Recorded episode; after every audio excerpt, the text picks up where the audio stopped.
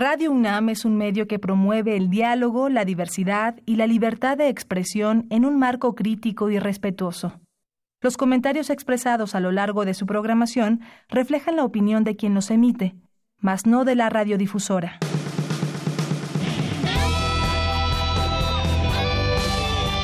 Prisma RU. Relatamos al mundo.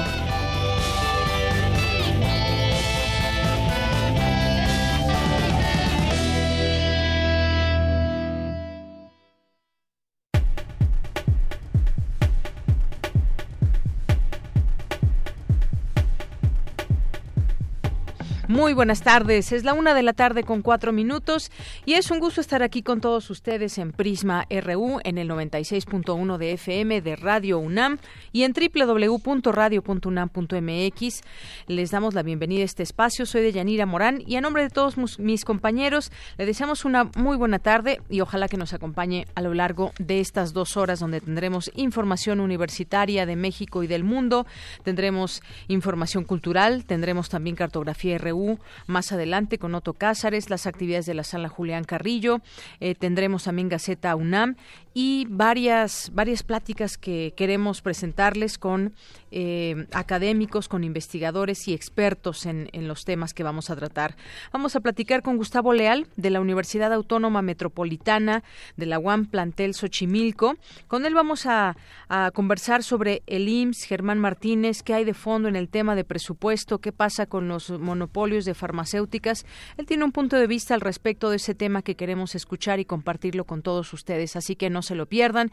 Vamos a platicar también con Álvaro Delgado, periodista, eh, escribe en la revista Proceso, tiene una columna en el Heraldo de México y con él vamos a platicar sobre esta polémica lista de periodistas que han salido ellos o sus portales, a los portales en los que están al frente, de haber recibido cantidades millonarias del gobierno pasado. Así que no se pierdan esa entrevista con Álvaro Delgado Tendremos también un reporte desde Michoacán con Francisco García Davish, director de la, de la agencia Cuadratín, y vamos a tener también una conversación con el doctor René Jiménez Ornelas, que es investigador del Instituto de Investigaciones Sociales de la UNAM. Esto que sucedió el fin de semana en Zamora, Michoacán, donde civiles armados atacaron a la policía municipal, ¿qué significa? Son reacomodos de narcotráfico, se está convirtiendo en un narcoestado Michoacán. ¿Qué sucede? Vamos a platicar con el doctor al respecto de este tema. Así que no se lo pierdan hoy esto y más aquí en Prisma RU. Desde aquí, relatamos al mundo. Relatamos al mundo. Relatamos al mundo.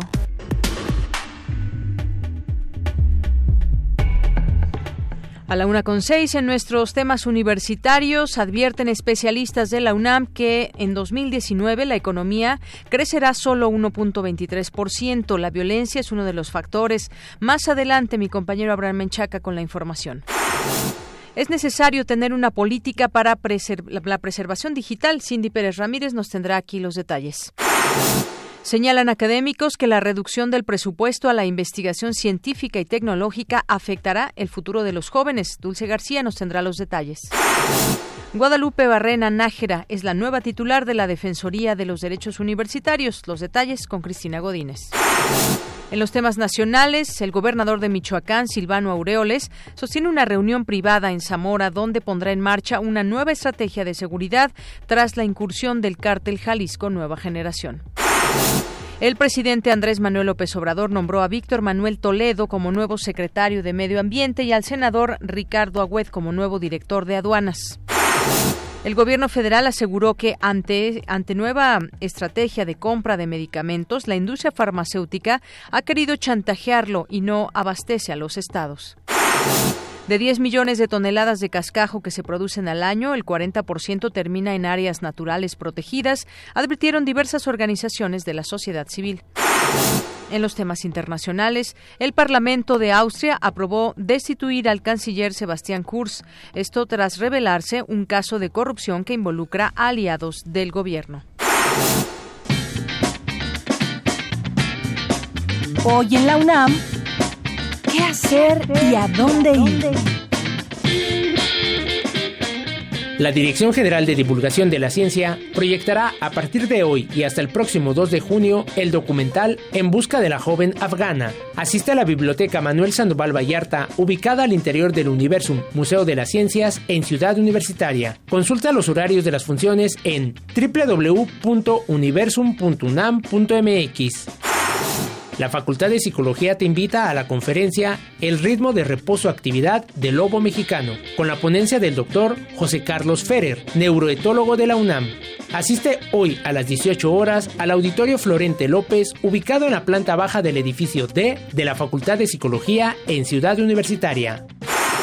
La Secretaría de Difusión Cultural de la Escuela Nacional Preparatoria te invita a las visitas guiadas por este recinto histórico, donde conocerás espacios como la sala óptica con instrumentos que se utilizaron en la preparatoria desde sus comienzos, o la biblioteca Erasmus Castellano V, que alberga un sinfín de textos de arte, ciencia y literatura que fueron propiedad de este abogado, humanista y poeta mexicano, quien fuera además docente de la Escuela Nacional Preparatoria y la Facultad de Filosofía y Letras de la UNAM. Los recorridos son de lunes a viernes de 17 a 18 horas. Programa tu visita en www.dgenp.unam.mx.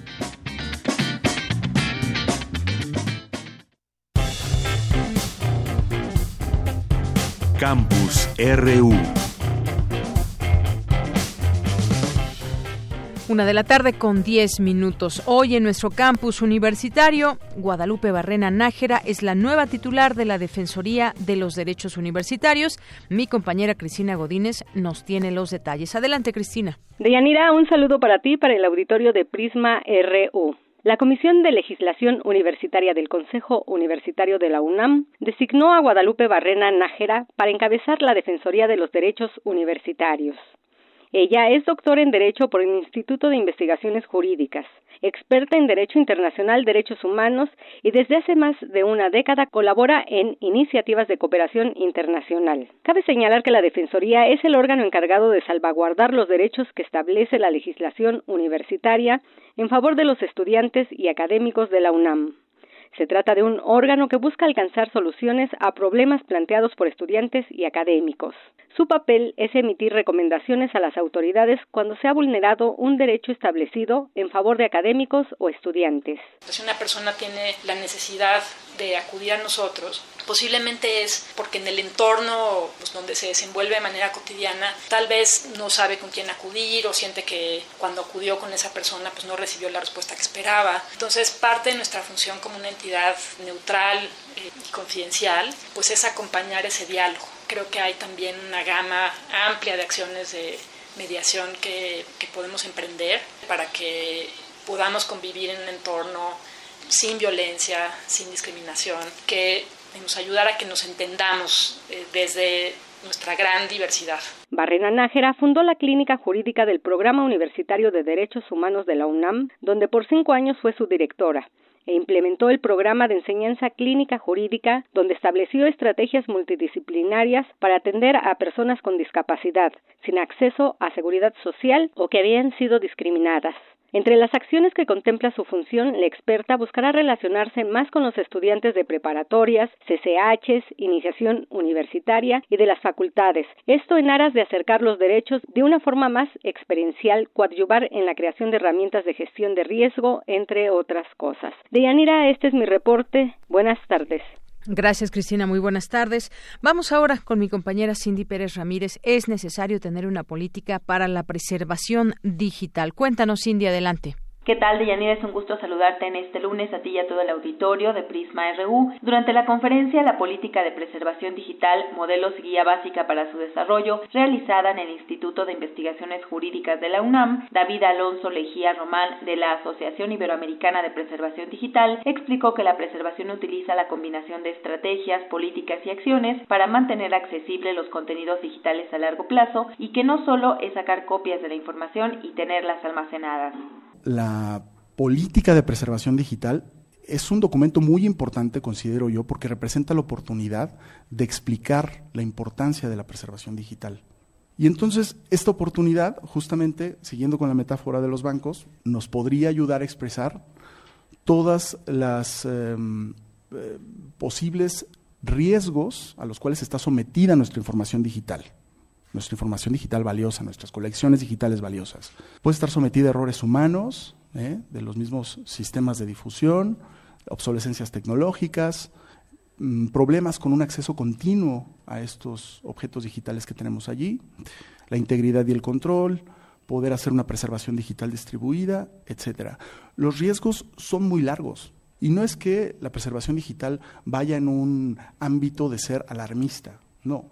Trata de llevar también em, el ámbito de procurar todas estas colecciones digitales a largo plazo para nuestra generación y para generaciones que vienen y, eh, y evitar pues toda esta posibilidad de riesgos digitales, desde la corrupción espontánea de un documento. El investigador indicó que es necesario que exista una orientación sobre el cumplimiento de estándares aceptados y que a pesar de que existen políticas en el ámbito bibliográfico y de archivos, en materia de preservación digital aún falta porque muchas instituciones no se comprometen en esta materia. Estamos trabajando en el eje iberoamericano, la península ibérica y toda Latinoamérica con, con este ámbito de, de preservación digital hemos obtenido de momento hasta el día de hoy un parámetro de cuántas instituciones, principalmente archivos y bibliotecas nacionales, cuentan con políticas de preservación digital dentro de su institución.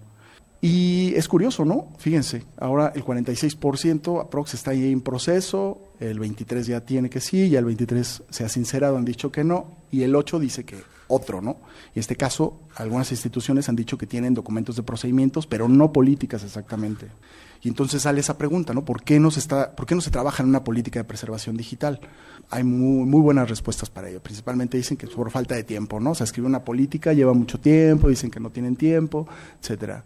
Falta de equipo, porque hay otras prioridades, ¿no? Muchas de las instituciones a las que se les preguntó sobre esto, pues gestionan material digital, gestionan objetos digitales. El tema es que no tienen una política que resguarde su compromiso por mantenerlas a largo plazo. De Yanira cabe señalar que en 2017 se formó en México el Grupo de Preservación Digital que busca promover la investigación, experimentación y formación de recursos en torno a la problemática de la preservación digital, en particular de materiales digitales patrimoniales. Fue impulsado por la Coordinación de Innovación y Estrategia Digital de la Biblioteca Nacional y el Instituto de Investigaciones Bibliográficas de la UNAM. Hasta aquí la información. Muy buenas tardes. Gracias, Cindy. Muy buenas tardes. Vamos ahora con mi compañera Dulce García. Memín Pinguín, Chanoc, Calimán y Don Catarino, entre otros, se digitalizarán en la UNAM. Vamos a escuchar esta información que nos preparó Dulce García.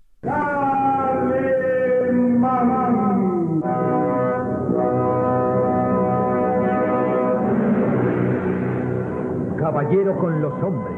Información sobre Memín Pinguín, Chanoc, Calimán, la familia Burrón, Pepín, Adán el hombre del futuro, aventuras de Viruta y Capulina, los super sabios, Don Catarino, Lágrimas y Risas y Rarotonga, entre otras historietas populares del siglo XX, está disponible en formato digital en el sitio Pepines, catálogo de historietas de la Hemeroteca Nacional de México a cargo de la UNAM. Se trata de datos sobre 1.400 historietas que niños, jóvenes y adultos de generaciones pasadas esperaban con ansias cada semana, ahora podrán volver a disfrutar gracias a las nuevas tecnologías. Tras 12 años de labor especializada, este trabajo es resultado de un convenio de colaboración con el Fondo Nacional para la Cultura y las Artes de la Secretaría de Cultura a través del proyecto Catálogo de la Historieta Mexicana de la Hemeroteca Nacional, bajo la dirección de Juan Manuel Aurrecoechea, a quien escuchamos. Este acervo es único, los archivos de historieta prácticamente no existen, existen algunas colecciones particulares, pero este catálogo es el más importante y no solo es el más importante, sino que es hoy el único que es consultable ya por el público, lo cual destaca todavía su importancia. A diferencia de otras industrias culturales como el radio, el cine, la televisión, que tuvieron un acompañamiento por lo menos en la crónica periodística, en los periódicos, en las revistas, etcétera, la historieta mexicana creció prácticamente sin ninguna vigilancia crítica, sin ningún comentario este crecimiento salvaje le permitió a la historieta popular, a la historieta mexicana ser libre, ser al mismo tiempo que libre y responsable, ser espontánea, ser audaz, ser muy divertida. Y como todos estos productos que se hacen sin estar pensando en el qué dirán, es profundamente reveladora del imaginario de los mexicanos, por lo menos del imaginario del siglo XX. Catálogo, la Hemeroteca Nacional de México del Instituto de Investigaciones Bibliográficas abre para consulta digital el acervo público más importante de historieta mexicana del siglo XX, que comprende más de 7.000 volúmenes encuadernados y otro tanto de revistas sin empastar. También se pueden consultar Pinocho, Capitán Tormenta, Colorín, Chamaco, Rolando el Rabioso, Los Agachados, Ángeles y Peladines y Amarga Verdad, divididas en cuatro categorías: aventura, humor, melodrama, y didáctica. Para Radio UNAM, Dulce García.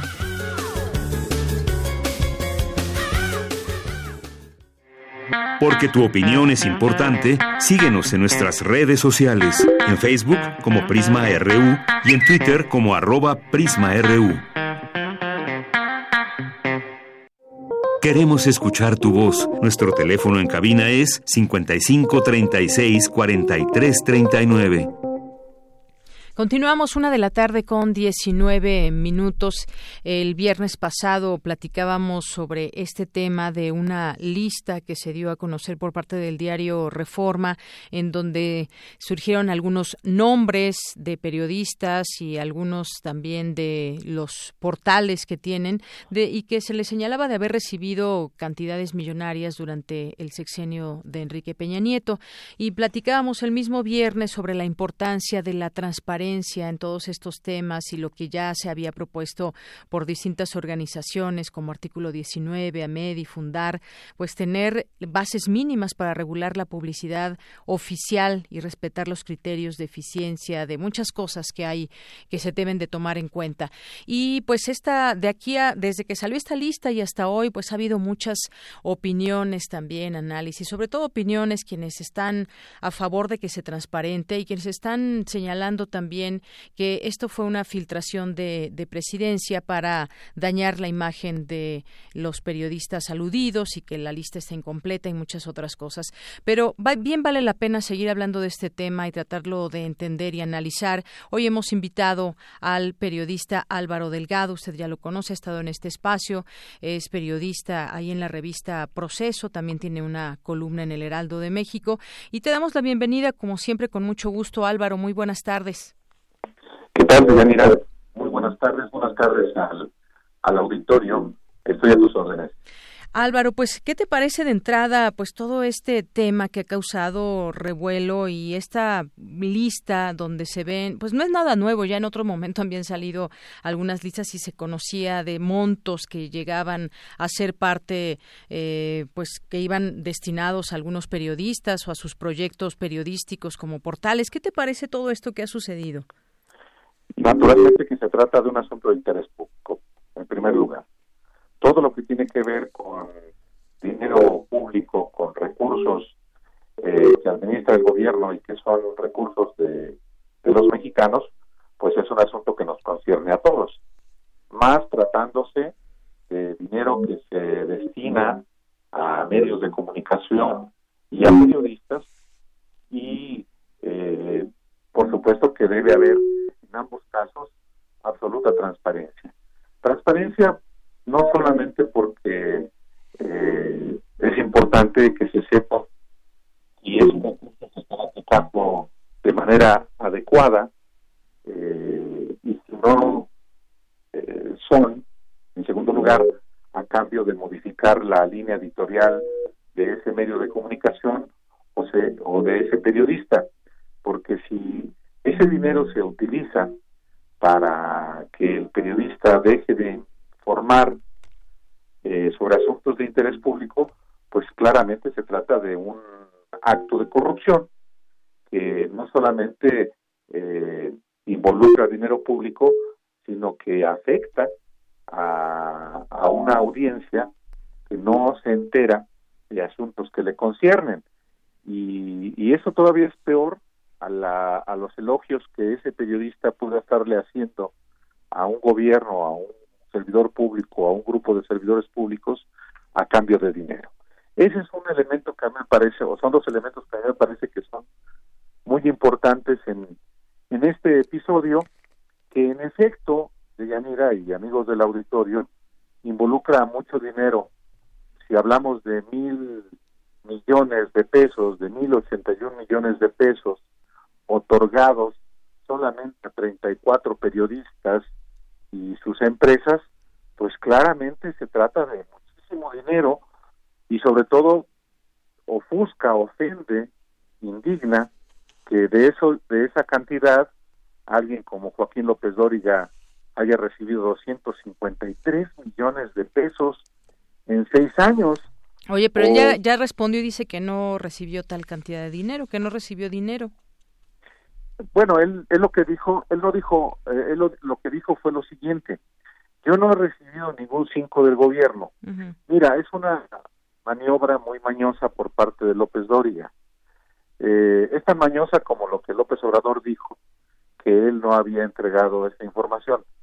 Naturalmente, eh, el gobierno de la República, en respuesta a una solicitud de información del Grupo Reforma, le entregó esta lista confeccionada en la presidencia de la República, en primer lugar. Y en segundo lugar, es tan mañosa esta respuesta como la de López Dóriga, porque López Dóriga dice que no ha recibido él nunca un, un solo centavo del gobierno. Pues la estas, estos 253 millones de pesos los recibieron sus empresas.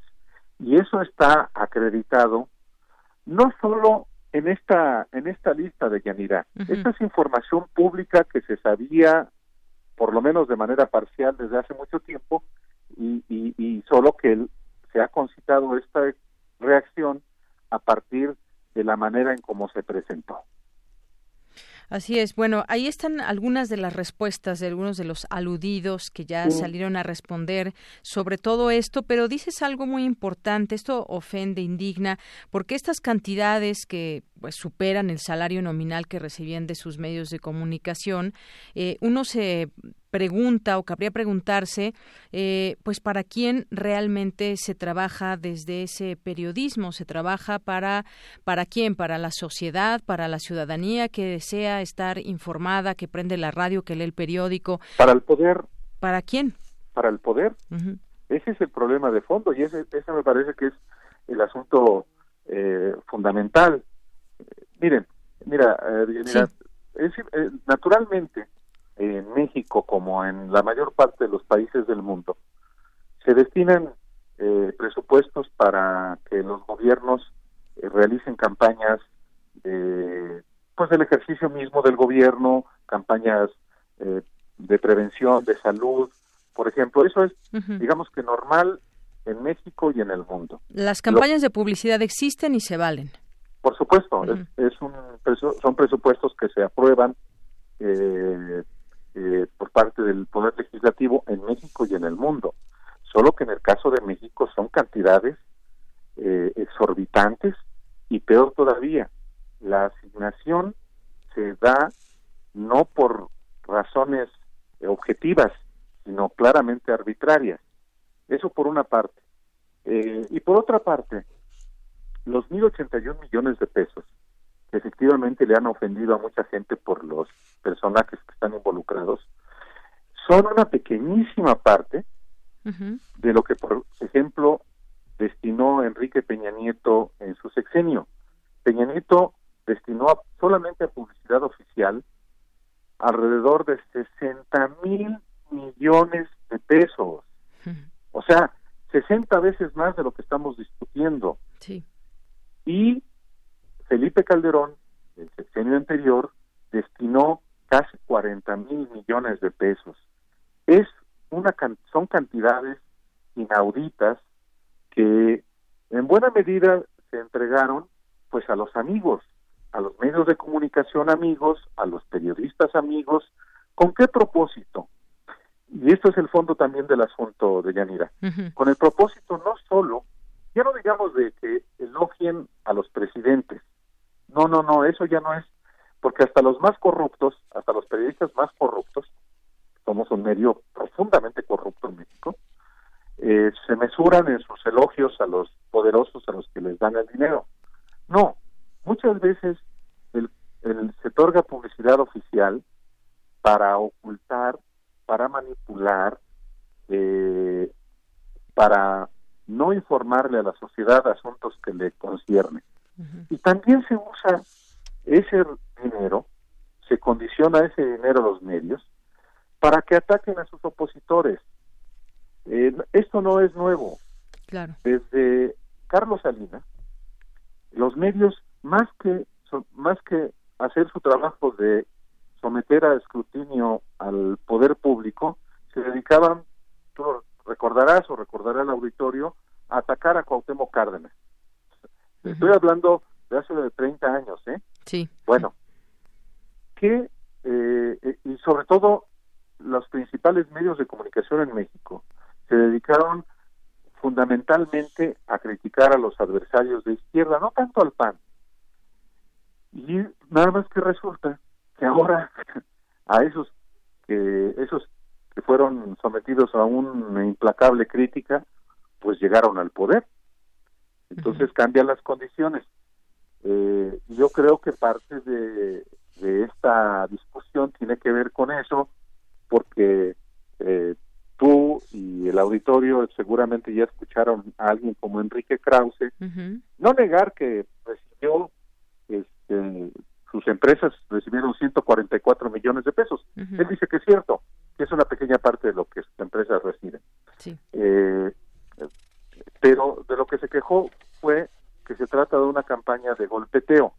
Yo no dudo que ese sea también el propósito del gobierno de López Obrador y de él mismo, pero cambiaron ya las condiciones y yo creo que a partir de esto que estamos discutiendo se debe generar un por lo menos una iniciativa para que la publicidad oficial que este año en el caso del gobierno federal es de casi cinco mil millones de pesos pues que se asigne de una manera transparente eh, sin filias ni fobias sino con objetivos eh, muy específicos y que no haya ni revancha, ni revanchismo, ni tampoco eh, compra de favores. Claro, y que no haya tampoco los nuevos beneficiados, por supuesto, ¿verdad? Eh, pues es que es que eso es lo que suele ocurrir. También si, es que no hay una auténtica transparencia y transparencia legislación.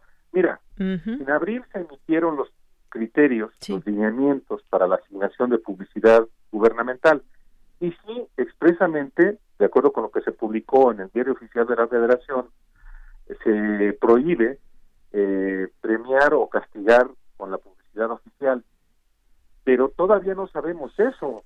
Eh, es más, ni siquiera ha comenzado a fluir ese dinero, estando ya casi seis meses de iniciado el gobierno, a cinco meses de, de este año, y y ya lo veremos en la medida en la que esos casi cinco mil millones de pesos se asignen a los medios de comunicación este año.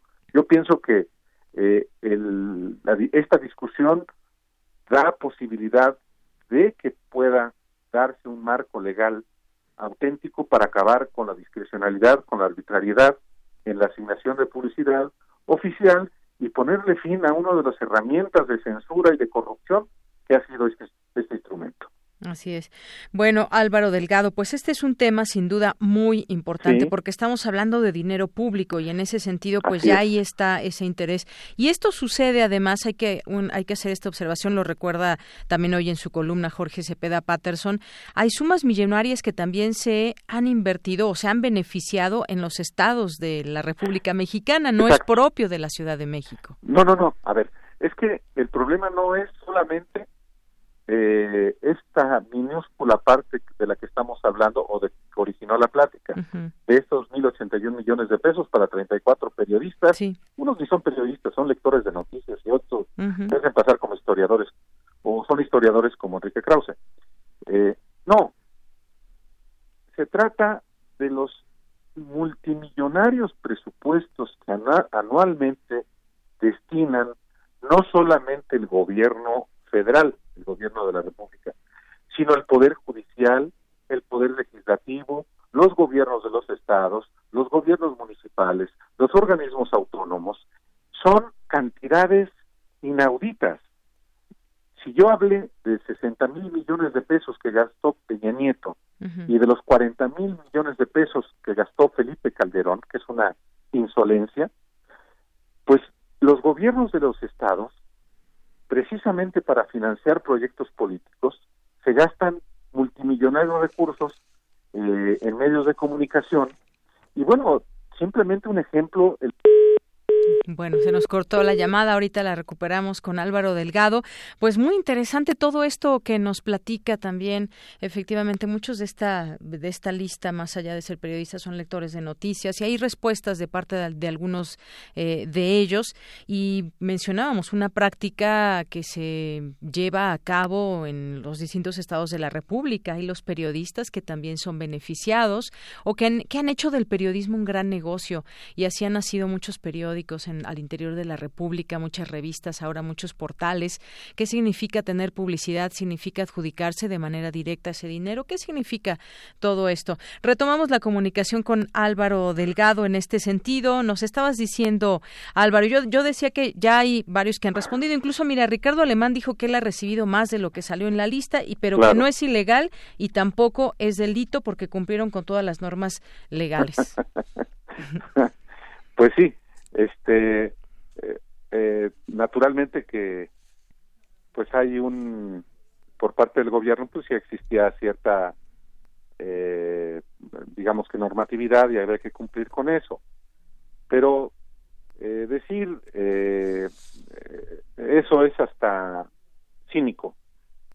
el asunto no es si se trata de un asunto legal, si porque ahí lo, lo, que está diciéndose es que pues no fue Chayo, eh, no fue embute como eh, eh, tradicionalmente se conocía a este acto de corrupción, que era la entrega de dinero en un sobre por parte del jefe de prensa.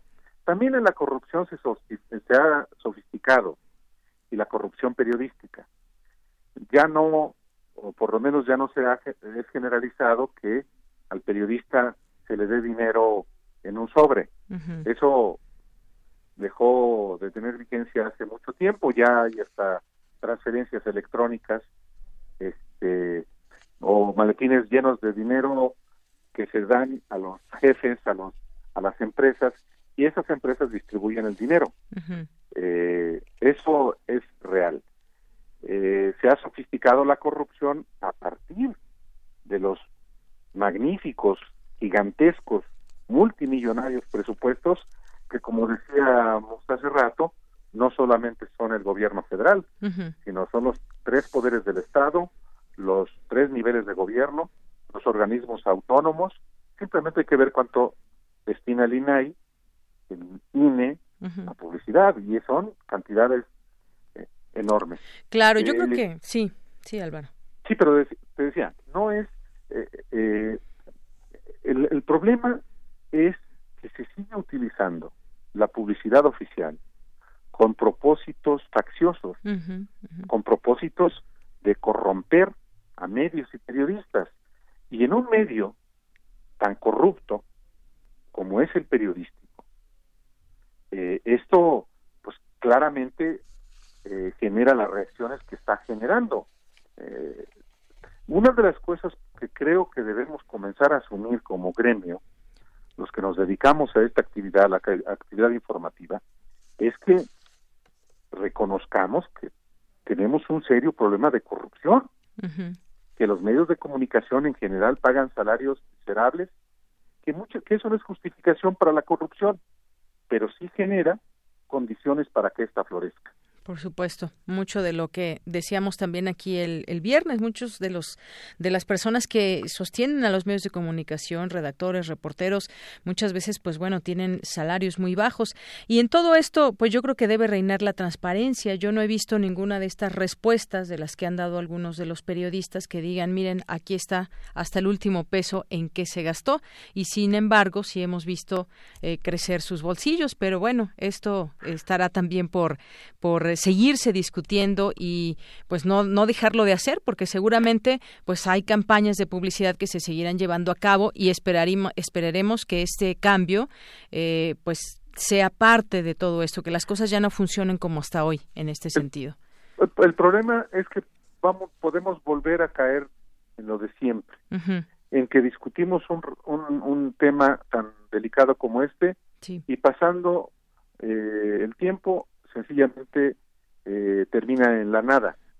Eh, yo creo que hay iniciativas en el sentido de reglamentar la publicidad oficial. Hay un planteamiento de un colectivo de medios libres que ha formulado una propuesta de ley que es muy atendible, que se puede enriquecer y que inclusive con la asesoría de organismos internacionales, en manera particular la Relatoría para la Libertad de Expresión de la de la de la Comisión Interamericana de Derechos Humanos o de la propia ONU puede eh, generarse algo positivo y no la ley Chayote como se le denominó aprobada eh, antes del gobierno de Enrique Peña Nieto. Pues Entonces eh, creo que hay posibilidad de, de avance, pero la corrupción puede frenar pues sí. Miremos hacia allá, hacia ver estas eh, propuestas y que juntos vayamos avanzando, porque yo creo que esto, como decías al inicio, indigna, indigna a todos, no solamente en el medio periodístico, sino también a toda la sociedad. Álvaro Delgado, muchas gracias como siempre por estar aquí. Estoy, estoy a tus órdenes y este y, y ahí seguiremos platicando sobre ese tema. Por supuesto que sí. Gracias Álvaro, hasta luego. Hasta luego. Buenas tardes, Álvaro Delgado, periodista, y continuamos. Porque tu opinión es importante, síguenos en nuestras redes sociales, en Facebook como Prisma RU y en Twitter como arroba PrismaRU. Queremos escuchar tu voz. Nuestro teléfono en cabina es 55 36 43 39. Continuamos una de la tarde con 40 minutos. Gracias por estar con nosotros y vamos a pasar a nuestro siguiente tema. Ya está en la línea telefónica Gustavo Leal de la Universidad Autónoma Metropolitana Plantel Xochimilco. Él es investigador en políticas de atención a la salud. Doctor Gustavo Leal, bienvenido. Muy buenas tardes. Muy buenas tardes, Deyanira. Mucho gusto en saludarlos a sus órdenes. Igualmente, doctor, pues platicar sobre este tema derivado de la renuncia de Germán Martínez al IMSS y hoy pues leí atentamente esta nota en el portal sin embargo .mx que hablaba o habla de los monopolios que siguieron en el IMSS con Germán Martínez y allí siguen por inercia con todo y la cuarta transformación. Hoy también decía el presidente Andrés Manuel López Obrador que no los van a chantajear en este tema. Platíquenos un poco de lo que usted ve en todo este tema, por favor. Claro que sí, Deyanira. Pues sí, la información que comunicas es la más reciente que tenemos y muy acertada, la de sin embargo, la conferencia mañanera de hoy del presidente, ¿verdad?, en materia de lo de medicamentos, y pues la renuncia de Germán Martínez Alims. En este paquete yo creo que lo primero que podemos observar es que eh, la misiva que envió Germán Martínez el martes, el mismo día que renunció, tenía una intención, yo no diría que perversa, pero sí eh, mediática abierta, para desenfocar el tema particularmente en el asunto de lo que se refiere a lo del abasto de medicamentos. El día de hoy el secretario Alcocer en la conferencia mañanera presentó unos documentos que son sumamente esclarecedores del asunto. La compra de medicamentos eh, para el primer semestre de 2019 la activó todavía el gobierno de Peña Nieto en 2018, noviembre. El doctor José Narro, por supuesto, más los funcionarios que estaban en el, en el ISTE. Esa compra, según detalló el doctor Alcocer, tenía la siguiente característica, cubría la mitad del año 2019 y luego, conforme se presentaban pues eh, faltantes, se compraba de urgencia. Y ahí empezaba entonces una presión brutal para las instituciones públicas, porque había que tener los medicamentos, y entonces se aplicaban, evidentemente, incrementos de precios injustificados. Esto tal vez es lo que desde mi punto de vista no acaba de pues ubicarse bien respecto a la misiva que envió el licenciado Germán Martínez al renunciar el martes. Él trató, evidentemente, con este texto mediático, de ubicar el centro del problema en el actual gobierno, pero olvidó algo que a mi manera de ver es de primerizos, que él tuvo seis meses desde que fue nombrado director del instituto al segundo o tercer día después de que ganó la elección López Obrador en 2018, más cinco meses después en que estuvo sentado en la oficina. Y en ninguno de esos momentos él fue capaz de ubicar que buena parte del problema que se estaba heredando en la materia venía de este fenómeno que describió el doctor Alcocer y que ha llevado a un eh, nivel de corrupción inédito en el sector salud. Eh, nosotros que seguimos de oficio este tema sabíamos que era un sector con un índice alto de corrupción, pero la verdad es que viendo las evidencias que ha puesto sobre la mesa el equipo entrante, pues no hay nada comparable a los últimos tres años de Peña Nieto, donde al frente de la responsabilidad estaba justamente el doctor José Narro Robles, ¿verdad? Así que en este marco lo que podemos concluir, creo yo, es que eh, los anuncios que hizo esta mañana el presidente y el doctor Jorge Alcocer anuncian finalmente una política de mediano y largo plazo que ojalá se traduzca en que el abasto quede a disposición de quienes lo requieren lo más pronto posible, pero que sin lugar a dudas no es algo que se pueda atribuir directamente al nuevo gobierno de Yanita. Así es, y bueno, pues no hay no hay que negar que hay un destino crítico que alcanzó al IMSS, hay datos y dice y refiero a esta nota de sin embargo datos del Sindicato de Trabajadores del Seguro Social que exponen que por cada mil derechohabientes hay .69 camas de hospital cuando la recomendación de la Organización para la Cooperación y Desarrollo Económico es de 4.7 por la misma proporción, hay 1.4 médicos en donde debiera haber 4.4 y solo trabajan 2.7 enfermeras cuando ese personal de debiera ser de nueve. Es decir, la situación ya de por sí era y sigue siendo crítica en este sentido.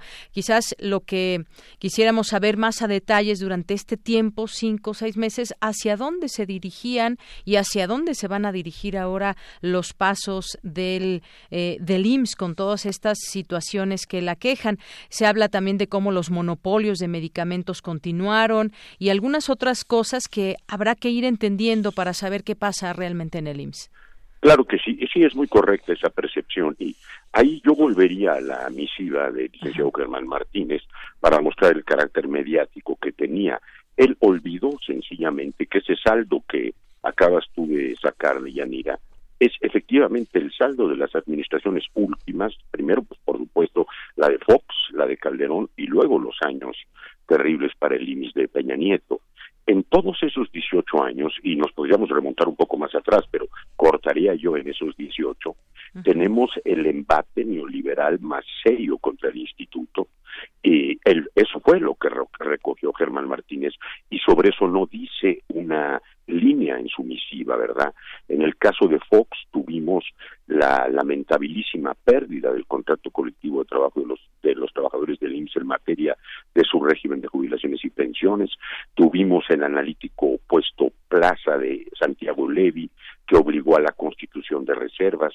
Tuvimos el penosísimo incidente de la guardería ya con Calderón, directores todos de factura económica, eh, y cada uno de ellos contribuyó en su momento a poner contra la pared al instituto, a volverlo un apéndice de la estabilidad económica. Y yo creo que nada de eso se capta en la misiva de Germán Martínez. Ahora bien, el licenciado López Obrador, creo yo, ese es mi particular punto de vista, no se ajustó con la designación de Germán Martínez a lo que había expresado el mandato de cambio de 2018. Yo diría que al contrario, Incluso esa designación generó una ola de críticas, de peticiones. Estuvo en el cargo pues un poquito menos del año, pero eh, lamentablemente la nueva designación, la de Sober Robledo, tampoco parece haber escuchado lo que volvió a ocurrir el martes, aquel en que renunció Germán Martínez, donde las redes se inundaron nuevamente de una petición para que se nombrara al frente del instituto a quien tuviera las credenciales para conducirlo, ¿verdad? Fue de una intensidad lo que se movió ese día en redes, sorprendente porque el reloj político regresó exactamente a 2018 señalando lo mismo se le había pedido a López Obrador sobre el nombramiento de Germán Martínez.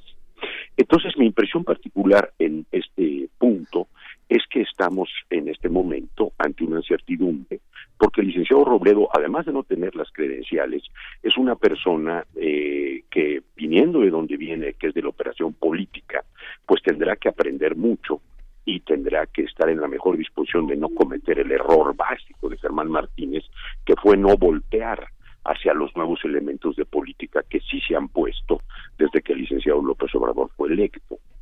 Eso me daré la oportunidad de hacerle el segundo comentario.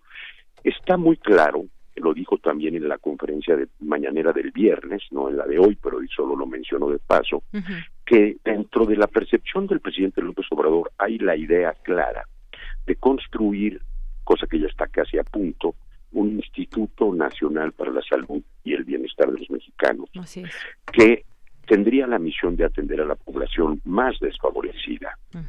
Esto es importante porque, volviendo a Germán Martínez, uno eh, aprecia que él no tuvo la humildad de estudiar estas piezas de política y más bien con su misiva trató de guardar para el director del IMSS pues las viejas prebendas que tenían con el panismo y el priismo. Este instituto es una pieza de política muy importante, aunque claro, todavía no está dado a conocer, pero no tardará. Nos deja abierta la agenda de qué va a suceder con la seguridad social, porque esto está enfocado básicamente hacia la población menos favorecida como lo presenta él.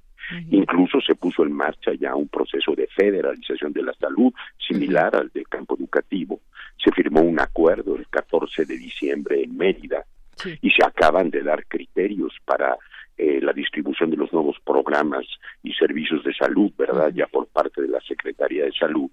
Y lo que uno aprecia es que es muy interesante meter ahora a debate esta percepción y deseo que tiene el presidente para favorecer a los más desfavorecidos, pero que nos deja, nos deja abiertamente la duda de lo que va a ocurrir con las instituciones de seguridad social, IMSS, la medicina privada y la regulación sobre todo de ese universo enorme de gasto privado que es esta medicina privada y que cobra lo que quiere. Así es. Eh, doctor, si le parece bien, acabo de usted explicarlo muy bien, pero además nos da pauta para que podamos platicar en otro momento sobre esta agenda de seguridad social, porque ha llegado Zoe Robledo y también queremos ver hacia dónde va el IMSS con todo lo que ha sucedido. Fue, digamos, un golpe que nadie se esperaba o fue una decisión eh, imprevista que no se esperaba nadie esta renuncia, pero sigamos platicando sobre lo que viene para el IMSS en otro momento, ya conociendo esta agenda de seguridad social, si le parece bien. Será un placer y mucho gusto en saludar al auditorio y a, ti, Deyanira. Muchas gracias, doctor. Hasta luego. ¿eh? Hasta luego. Muy buenas tardes. El doctor Gustavo Leal de la Universidad Autónoma Metropolitana, plantel Xochimilco, investigador en políticas de atención a la salud. Relatamos al mundo. Relatamos al mundo.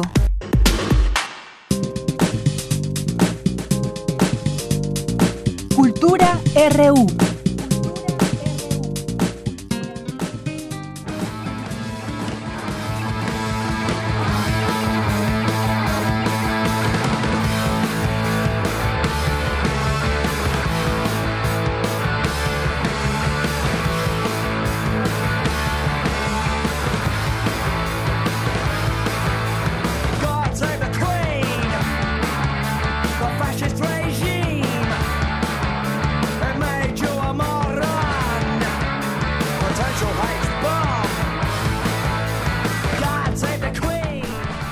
Save the Queen, así empezamos hoy Cultura. ¿Qué tal, Tamara? ¿Cómo estás? Muy buenas tardes. Es, Yanira. ¿Qué tal? Muy buenas tardes. Qué gusto saludarlos e iniciar la semana con ustedes en este lunes 27 de mayo de 2019.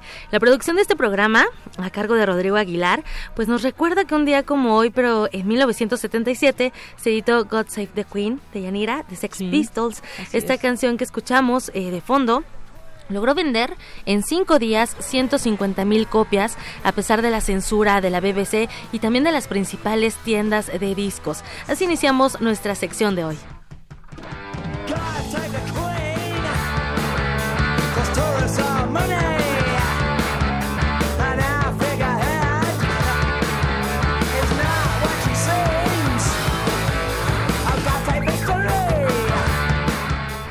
Tenemos información. Este fin de semana se llevó a cabo el Aleph Festival de Ciencia y Arte con diversas actividades. Les cuento que en el marco de la tercera edición, la mimercóloga Débora Gordon ofreció una conferencia magistral. Débora Gordon es profesora en el Departamento de Biología de la Universidad de Stanford y se ha dedicado eh, gran parte de su tiempo, vaya de tiempo completo, a investigar cómo funcionan las colonias de hormigas. En este tenor, la doctora Gordon presentó la conferencia Redes de Hormigas, la anarquía inteligente, donde explicó con el apoyo de algunos videos cómo las hormigas trabajan sin control central, utilizando redes de interacciones simples y cómo estas redes evolucionan en relación con los entornos cambiantes.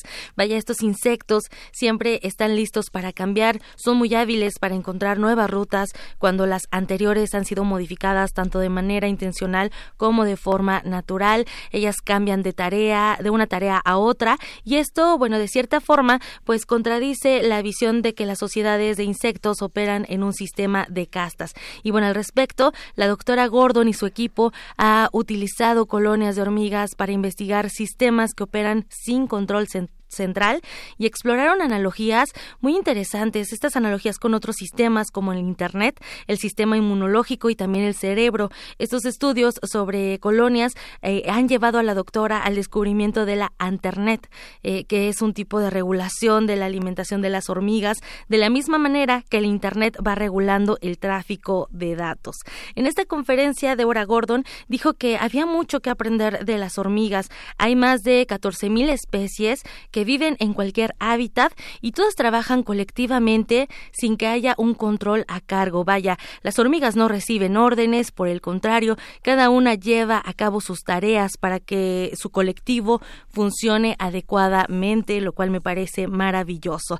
Y bueno, la conferencia que culminó el festival organizado por Cultura UNAM estuvo a cargo también del físico español Bartolo Luque y con el título Arte y Ciencia de los Sistemas Complejos, Luque Inició su charla con un reconocimiento al trabajo del también físico español nacionalizado mexicano, Germán Alcocho. Eh, él e, era pionero en el estudio, fue pionero en el estudio de los sistemas complejos y también en, en este contexto, pues aseguró que parte de los estudios neurológicos para entender el funcionamiento del cerebro exploran los, tallos de los fallos de percepción incluso de uno mismo.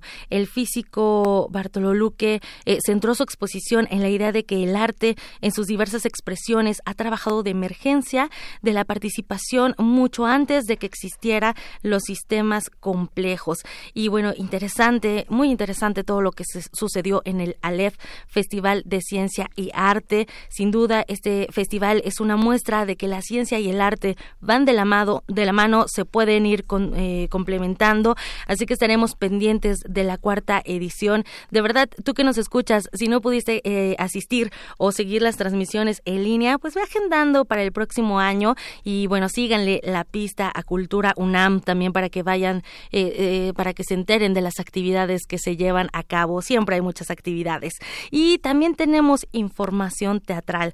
Les cuento que eh, la compañía Ícaro Teatro está presentando Argonáutica, una obra basada en la búsqueda mitológica de Jasón y los argonautas que a su vez van en busca del vellocino de oro.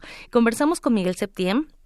Él es director de Argonáutica y nos cuenta la historia por la que se puede viajar a través de esta obra de teatro escrita por Mary Shimmerman, quien, dicho sea de paso, eh, tomó dos textos, Apolonio de Rodas y Cayo Velorio Flaco, para la creación de la obra. Así que vamos a escuchar a Miguel Septién. La historia se trata de Jasón, que es un héroe griego que en teoría es heredero al trono de Yolcos. Sin embargo, su padre perdió la corona por culpa de su hermano, tío de Jasón, que a través de una serie de trucos, dependiendo la versión del mito, le quita la corona, él se convierte en rey, Jasón pierde su derecho y pues bueno, él tiene este deseo de llegar algún día al trono. Pelias tiene miedo de que Jasón le quite el trono en algún momento y le dice que la manera en la que él le va a entregar la corona es Jasón logra cumplir la misión de recuperar el vellocino de oro, que es un tesoro legendario que se encuentra en una tierra muy lejana, que es el reino de la Cólquida. Él le dice a Jasón, si tú logras emprender una travesía hasta la Cólquida y traer de regreso el vellocino de oro, yo te voy a dar la corona. Obviamente Pelia sabe que en el trayecto va a haber innumerables peligros y que lo más probable es que Jasón muera y él se quite este problema de las manos. Jasón convoca a una tripulación de héroes griegos, Hércules, Castor, Pollux, una serie de personajes que se embarcan con él en el Argo. Mitológicamente es el barco más imponente hasta ese momento. Es el primer barco que utiliza una vela, es el primer barco que viaja a través del océano a un reino tan lejano. Y pues bueno, Jasón, después de muchos peligros, logra llegar a la Cólquida. En la Cólquida, con la ayuda de Hera y Atenea, las diosas que lo guían en su camino y que siempre lo están cuidando, logra hacer que Medea, la hija del rey, se enamore de él y lo ayude a conseguir el bellocino. Y pues después de muchos peligros, en los que no quiero ahondar porque pues es, la obra en sí, Jasón logra obtenerlo y regresar a,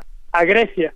Hay las palabras de Miguel Septién, el director artístico de Argonáutica, que bueno, es una obra temporal, dinámica, interesante, con música en vivo, donde se retoma el teatro físico y los actores llevan al público a seguir imaginando de una forma natural tan natural como un juego de niños donde realmente no necesitamos gran eh, eh, grandes cosas más que la imaginación. La obra se ha estado presentando los miércoles a las 8.30 de la noche en el Teatro Milán. Este miércoles es su última función, así que pueden aprovechar y conocer más de este clásico. El Teatro Milán se ubica en el número 64 de la calle Lucerna, en la colonia Juárez, de la alcaldía Cuauhtémoc. Deyanira, y bueno, estamos próximos a cumplir tres años al aire y también queremos invitar a la gente a que se una a nuestra transmisión especial. Cuéntanos qué va a haber. Bueno, pues vamos a tener dos mesas especiales, una en la primera hora, otra en la segunda. En la primera, pues queremos hacer un ejercicio para platicar con, con los estudiantes que puedan venir. Todos están invitados. Si alguien nos está escuchando por ahí, los invitamos a que vengan y vean cómo se hace un programa en vivo. Y eh, vamos a platicar también con algunos profesores de la FES Catlán, de la FES Aragón, que nos platiquen pues sobre el tema de la comunicación, qué hay en la materia, qué hay en la carrera de ciencias de la comunicación comunicación, cuáles son las materias, para qué se preparan hoy los, los estudiantes desde las aulas, para qué los están preparando los académicos. Eso vamos a tener por una parte en la primera hora. En la segunda hora vamos a platicar sobre el tema de los medios públicos, hacia dónde van. Ahora, verdaderamente habrá un cambio o siempre se estará pues haciendo programas para hablar bien del poder en turno, del gobernante en turno, o cuál es la propuesta de, o cuál debe ser la propuesta de los medios públicos hoy. O lo, que ha existido siempre. Exactamente. Entonces vamos a platicarlo. Ya tenemos confirmada a una especialista en medios de comunicación que es Florence Toussaint, que escribe en la revista Proceso. Y bueno, por ahí también tendremos tal vez Genaro Villamil o algún otro, todavía no nos confirma, pero de eso será el tema. Y bueno, vamos a tener también a un grupo invitado de músicos que son La Ricachona. La Ricachona. Que son ritmos, fusionan ritmos latinoamericanos. Excelente, pues va a estar bastante interesante. Eh, lo que sí sabemos es que la entrada es totalmente libre. Pueden traer a la abuelita, al abuelo, a sus primos, hermanos, maestros, traigan a quien quieran, porque esto va a ser una verdadera fiesta y nos vamos a vamos a estar transmitiendo desde la sala Julián Carrillo. Recuerden, Radio UNAM se encuentra en Adolfo Prieto 133 en la colonia del Valle. Así que los invitamos a que se unan a la transmisión especial del tercer aniversario el 30 de mayo, jueves 30 de mayo a partir de la una de la tarde. Bueno, Deyanira, ya nos vamos al corte, así que me despido, que tengan muy buena tarde. Gracias, gracias Tamara y gracias a usted. Vamos efectivamente al corte. Regresamos a la segunda hora de Prisma RU. Prisma RU. Relatamos al mundo.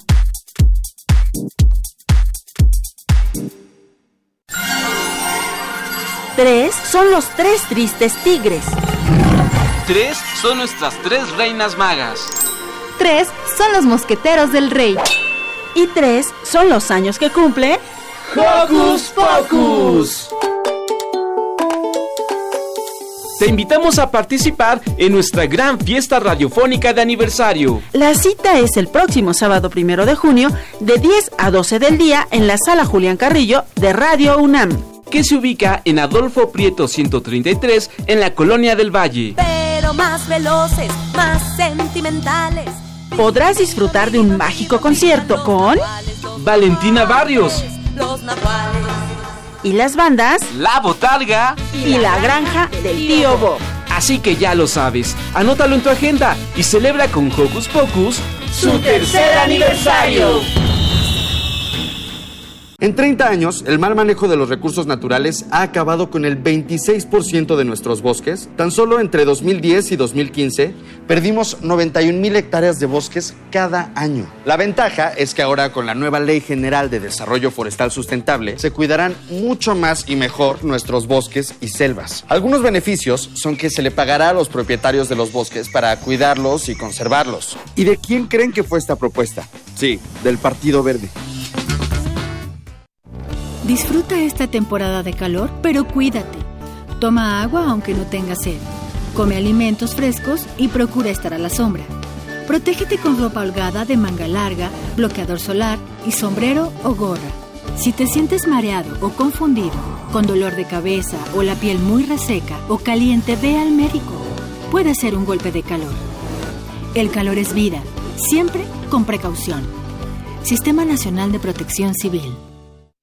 Un conjuro para deshacer las injusticias, incluso desde la muerte.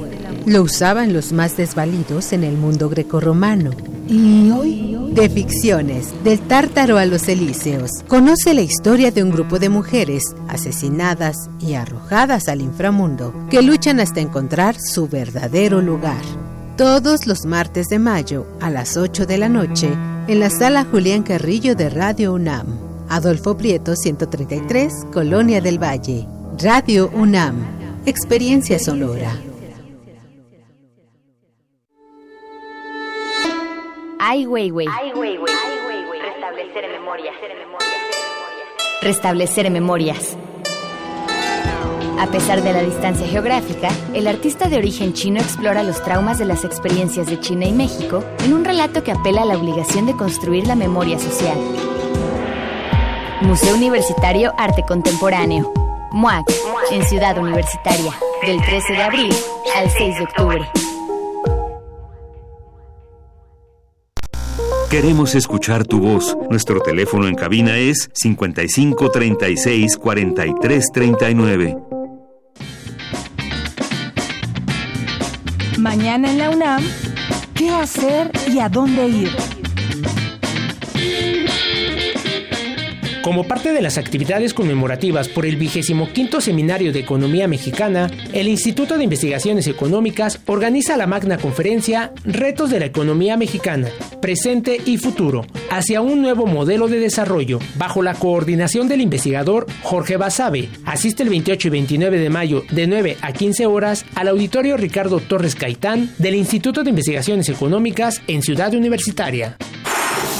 ¿Te interesa aprender algún idioma como alemán, árabe, chino, griego, italiano o alguno otro? La Escuela Nacional de Lenguas, Lingüística y Traducción realizará el examen de colocación para estos idiomas. El registro inicia el próximo 30 de mayo. Para mayores informes, ingresa al sitio oficial de la Escuela Nacional de Lenguas, Lingüística y Traducción en www.enalt.unam.mx. Este próximo jueves 30 de mayo, Prisma RU festeja su tercer aniversario. Asiste a la sala Julián Carrillo de Radio UNAM y sea testigo de cómo se realiza un programa de radio en vivo. Además, disfruta de la música del grupo La Ricachona. Recuerda, la cita es el próximo 30 de mayo a partir de las 13 horas. Ven y festejemos juntos este tercer aniversario. Para Prisma RU, Daniel Olivares.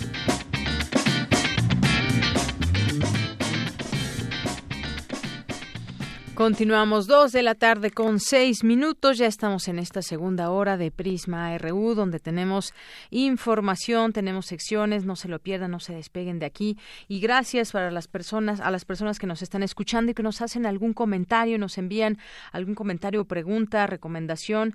Eh, nos llamó aquí Natalia, nos, no tomó el nombre, pero nos llamó alguien que nos dice que es importante que se evidencie la corrupción de los medios de comunicación y de los supuestos líderes de opinión, que se siga adelante con la investigación de los corporativos informativos que desinforman nada más y nos dice pendiente queda la mesa de diálogo con especialistas nucleares y la CFE sobre el funcionamiento de Laguna Verde. Sí, lo tenemos presente. Muchas gracias por su llamada y también gracias a todas las personas que están aquí presentes a través de redes sociales como en arroba prisma.ru, César Soto, Carlos Ramírez Montaño, Abimael Hernández, Alejandro Cardiel también por aquí presente, Delguera que nos dice cómo me gusta la opinión de los maestros en las diferentes ramas de la administración pública. Dan otra visión para entender mejor los problemas. Gracias.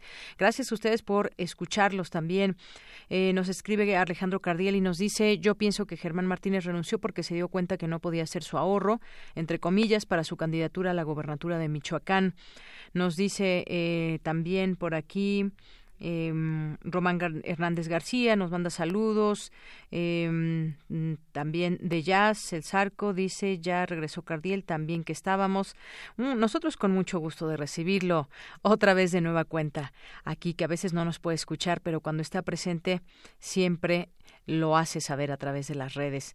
También nos dice por aquí, gracias por todos estos comentarios, que son varios, sí que Tecuani, un saludo muy especial siempre. Alejandro Cardiel nos dice, eh, se escucha mal la intervención de Álvaro Delgado sobre ese tema. A mí me parece que fue un bájenle dos rayitas contra los periodistas desinformadores. Bueno, creo que ya después se escuchaba bien, Alejandro. Gracias por tu comentario. Eh, Otto Cázares, que ya está por aquí, en un momento estará aquí con nosotros ya en cabina. Y Alex Jardiel, que nos dice: Hola, feliz de que hoy podré escuchar el noticiero completo. Saludos a todo el equipo. Gracias, Alex. César Alberto también dice presente. Muchos saludos. César Alberto, Francisco Javier Rodríguez nos dice, nos escuchamos. Saludos cordiales a todo el equipo. Excelente inicio de semana. También para ti, Francisco. Robert también nos escribe por aquí. Dylan Emanuel Vital Millán. Eh, Aaron Barreto, eh, Breverías también, por aquí nos escriben Ángel Cruz, también siempre atento a este programa, Norma Inés, a nuestros amigos de la Facultad de Derecho, Higinio David, María Luisa Moncayo, en la Cuauhtémoc, Isabel Anaya y todos ustedes que hacen presencia a través de las redes, les mandamos muchos saludos. Vamos a continuar ahora con la información y señalan académicos que la reducción del presupuesto a la investigación científica y tecnológica afectará el futuro de los jóvenes si no se atiende a tiempo. Mi compañera Dulce García con la información. Adelante, Dulce.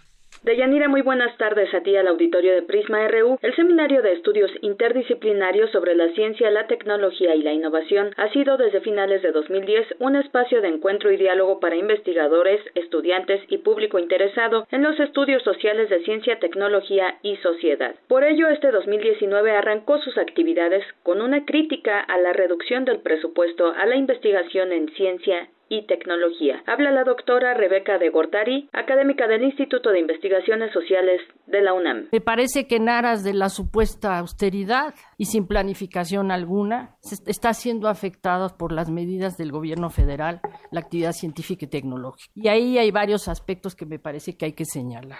Y creo que este es uno de los foros en los cuales tenemos que empezar a pensar en eso. La reducción del presupuesto a la mayoría de las instituciones, sobre todo centros CEPCONACIT y ya también algunas universidades como la, la Universidad Pedagógica Nacional y eh, comenzando por CONACIT donde hubo un recorte muy importante. La reducción de la planta laboral en múltiples instituciones, digamos con cortes que ni siquiera fueron pensados, y la afectación de los investigadores. ¿Qué significa esto? Que esto va a afectar en conjunto las capacidades científicas y tecnológicas de este país y nosotros que estamos tan preocupados por los jóvenes, creo que esto va a ser un golpe muy importante, es decir, cómo les estamos planteando un futuro.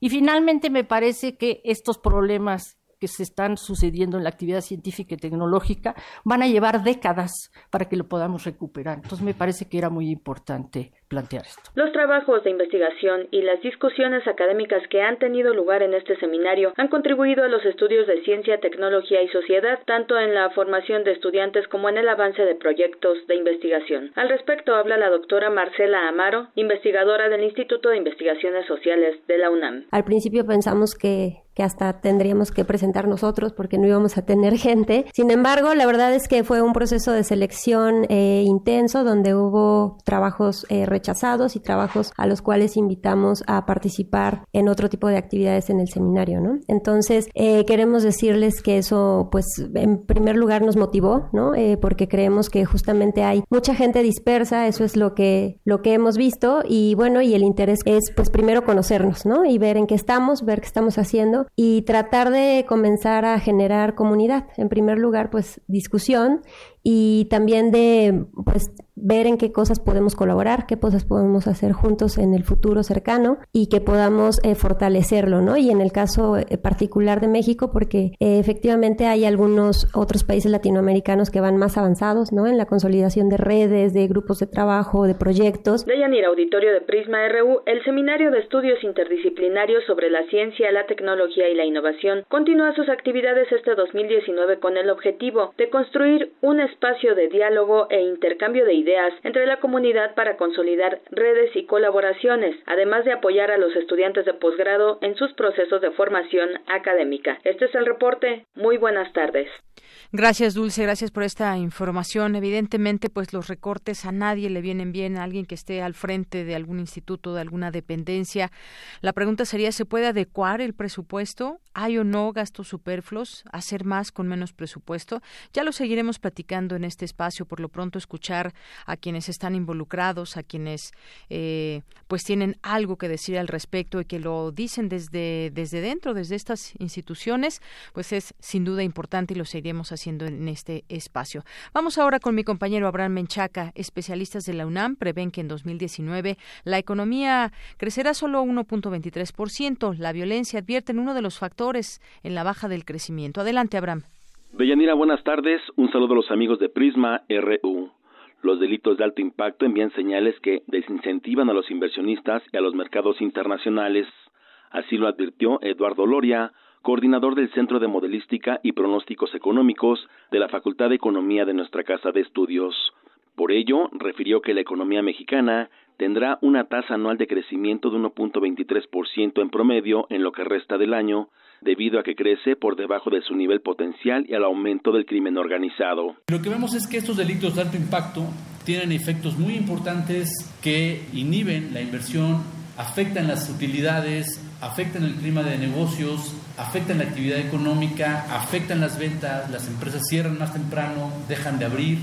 Y bueno, eh, estas eh, encuestas de lo que nos hablan es de que México es el segundo país menos pacífico de América Latina. Desde 2017 hemos perdido 48 lugares en el índice global de paz. De Yanira, el académico afirmó que factores como la estabilidad política y social o la criminalidad influyen en el entorno de negocios. Y que el costo de la inseguridad rebasa el 1%. Hay quien dice que es 10, 12, es muy difícil saberlo porque no se pueden contabilizar muchos costos. Los homicidios han crecido muchísimo, 2019 está rompiendo todos los récords. Y uno diría, oye, pues en los secuestros vamos bien. Lo que pasa es que la cifra de no denuncia en secuestros es del 98%. O sea, la gente no denuncia. En 2016 el costo de la inseguridad fue de alrededor de 1.1% del Producto Interno Bruto. Esto según la encuesta nacional de victimización y percepción sobre seguridad pública 2017. De llenar la información que tengo, buenas tardes. Gracias, Abraham. Muy buenas tardes. Relatamos al mundo. Relatamos al mundo. Internacional RU. En Francia, la policía detuvo este lunes a un segundo sospechoso de la explosión que se produjo el viernes pasado en la ciudad francesa de Lyon, que dejó tres heridos, entre ellos una niña. Los partidos centristas tradicionales europeos sufrieron una gran derrota. La llamada Gran Coalición perdió más de 70 escaños y su mayoría en el Parlamento de la Unión Europea. Habla Manfred Weber, quien se perfila para presidir la Comisión Europea. Una cosa, un mensaje claro. No trabajaremos junto a aquellos que no creen en Europa, con aquellos que quieren destruir Europa. La Europa de hoy es nuestra Europa, es la Europa del EPP, de los cristianodemócratas, y defenderemos esta Europa contra los nacionalistas. Eso haremos.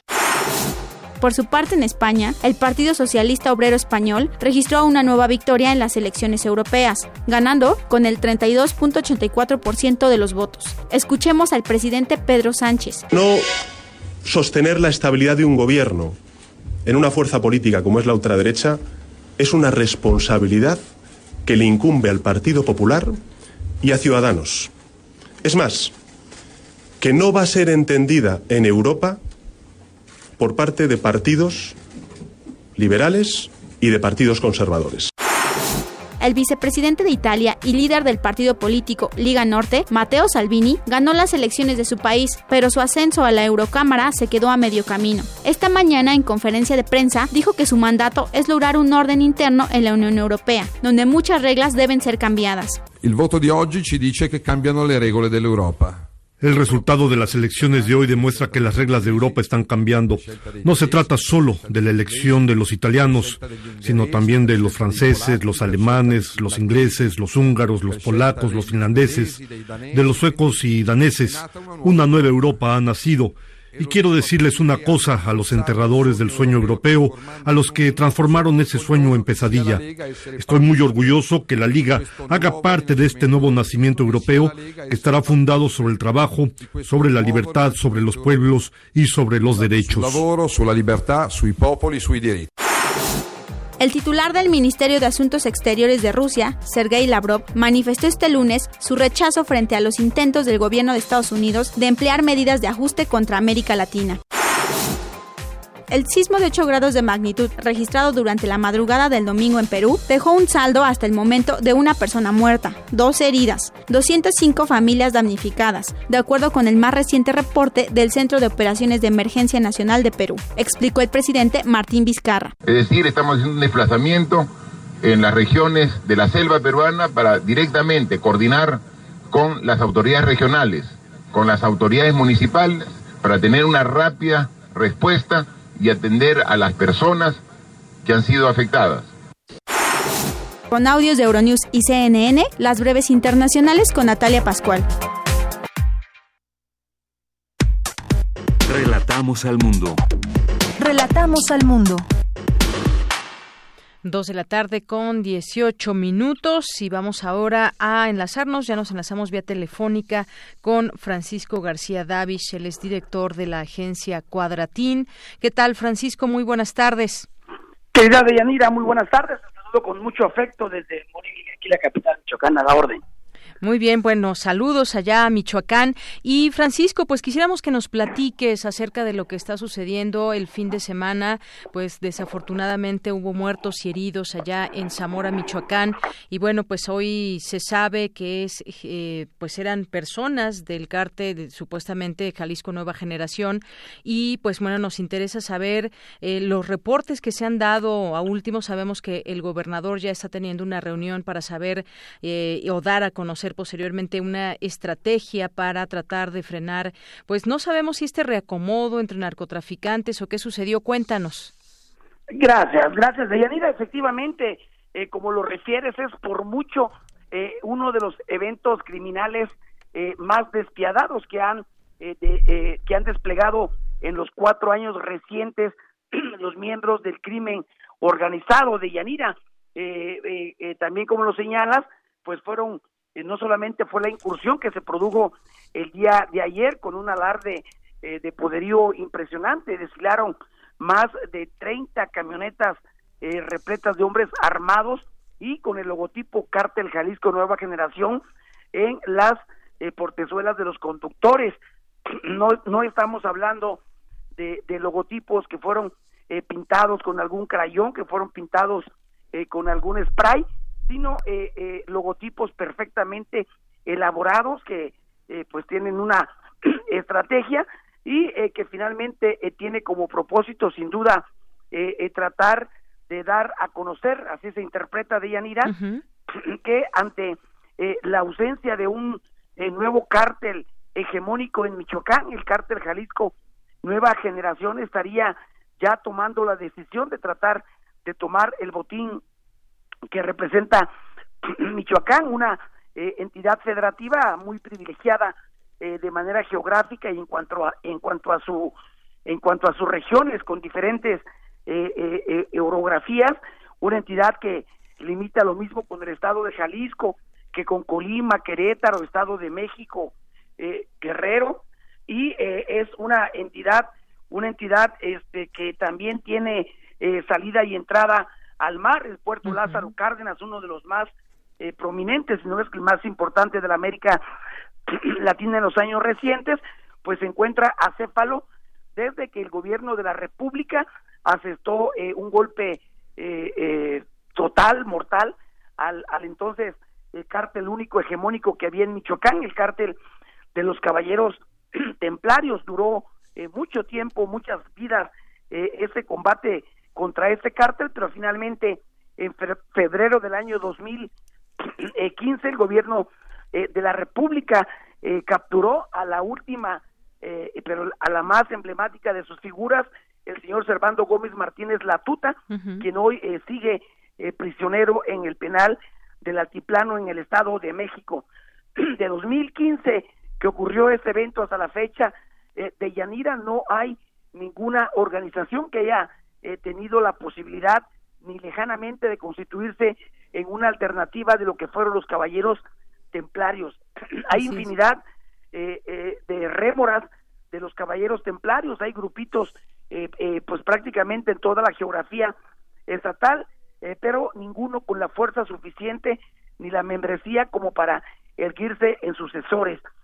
Hay una eh, eh, organización que el gobierno de la República identifica como los Viagra.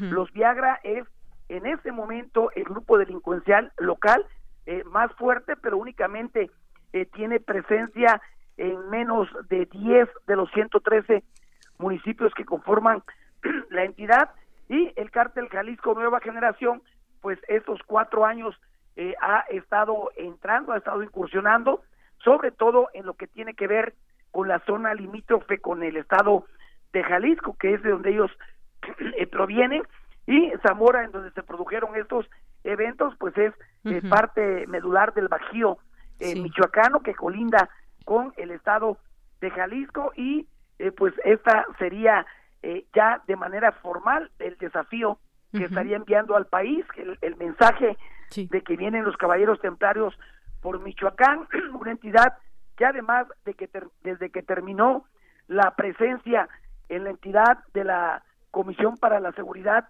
que constituyó el entonces presidente Peña, perdón, no ha habido ninguna otra eh, eh, eh instancia de ese tamaño que eh, venga a salvaguardar los intereses de los michoacanos. Eh, ya el presidente Andrés Manuel López Obrador ha confirmado que vendrá la Guardia Nacional a Michoacán a trabajar de la mano con las autoridades estatales y municipales, pero de acuerdo con los reportes más optimistas, esto va a ocurrir hasta el mes de julio y todo eh, junio y parte del mismo mes de julio, pues la población seguiría estando al garete a los intereses de estas personas que en unas cuantas horas privaron de la vida a un total de siete personas, eh, acribillaron un hospital, acribillaron el domicilio particular de un funcionario municipal, incendiaron eh, automotores públicos y privados, cerraron eh, carreteras federales y estatales y en general pues mostraron músculo al grado de que en otro evento que se produjo en el municipio de La Huacana, en plena Tierra Caliente, Michoacana, de Yanira, eh, sometieron a, a, un grupo de soldados a quienes eh, hoy ya, eh, pues en prácticamente todos lados, se les está exhibiendo, pues sometidos, humillados y se está amenazando a los altos mandos del ejército para que les devuelvan las armas que el ejército les decomisó, so pena de que procedieran contra esos uniformados. Así es. De ese tamaño es lo que está ocurriendo eh, en estos momentos en Michoacán de Yanira. Pues yo te agradezco mucho, Francisco, este amplio reporte que nos das para tratar de entender desde aquí que estamos atentos eh, para saber qué sucede en este lugar. De unos años a la fecha, pues han estado presentes estos cárteles caballeros templarios, mencionabas eh, los Viagra y ahora el cártel Jalisco Nueva Generación. Es, como bien dices, un desafío al municipio, al Estado y a la Federación. Se han hecho presentes, han mostrado su poder y bueno, pues vamos a ver cuál cuál será la respuesta, esperamos, coordinada de todas las autoridades. Por lo pronto, Francisco, muchas gracias y bueno, un saludo hasta allá a Michoacán. Muchísimas gracias, Deyanira. Igualmente un saludo para ti y para todo el auditorio. Hasta luego. Muy buenas tardes, Francisco García Davich, director de la agencia Cuadratín. Pues sí, grave esta situación y uno se sigue preguntando, nos seguimos preguntando qué pasa a nivel municipio, qué pasa a nivel estado y qué pasa con la federación, cuál es la coordinación, cuáles son los planes en conjunto para tratar de detener la violencia y el avance de los cárteles. Vamos ahora a platicar al análisis con el doctor René Jiménez Ornelas, investigador del Instituto de Investigaciones Sociales de la Doctor, bienvenido, muy buenas tardes. Deyanira, muy buenas tardes. Doctor, pues ahora queremos platicar con usted sobre ese tema. Parece ser reacomodos en el escenario del narcotráfico en el mapa nacional. Ahora afectado este lugar de Michoacán, Zamora, con la presencia de eh, personas del cártel Jalisco Nueva Generación, por lo que se eh, por lo que se puede entender, con camionetas ya rotuladas y bueno, pues una forma desafiante de llegar a este lugar, a este sitio. Y vamos a ver cuál cuál será la estrategia o cuál debería ser la estrategia, doctor? Mira, yo creo que eh, el, el, cártel de las cuatro letras, es decir, el cártel Jalisco Nueva Generación, ha estado en la zona. Eh, de una u otra forma, hablar de redes criminales nos permite visualizar que este, estos eh, delincuentes de alguna forma han, han ido creciendo eh, con mucho poder, con muchas eh, eh, creaciones de redes, porque hay que recordar que esta, esta, esta irrupción en el municipio de Zamora no, no es la única que ha habido. Hay que recordar que el 23 de mayo se enfrentaron con otro grupo de criminales, los Viagra, y hay que recordar que estos, estos eh, eh, narcotraficantes vienen eh, de diferentes partes, pero principalmente son resabios de, lo que fue la familia michoacana. Y en ese sentido estamos visualizando pues ya un, un grito que le, que, que le dan de reto a las autoridades federales, estatales y municipales, en donde definitivamente pues ya esta cantidad de cuatro muertos y dos heridos o ocho, dependiendo de la noticia, pues se está diciendo ya eh, es un se acabó la tregua. Desde el punto de vista de, del cártel de, de, las cuatro letras. Es decir, eh, es una continuación de violencia, pero ya como un reto de, enfrentamiento que debe de responderse de forma coordinada no puede ser que se siga estableciendo lo que eh, eh, el expresidente Felipe Calderón dijo que se iba a la guerra con los narcotraficantes y empezó precisamente por Michoacán.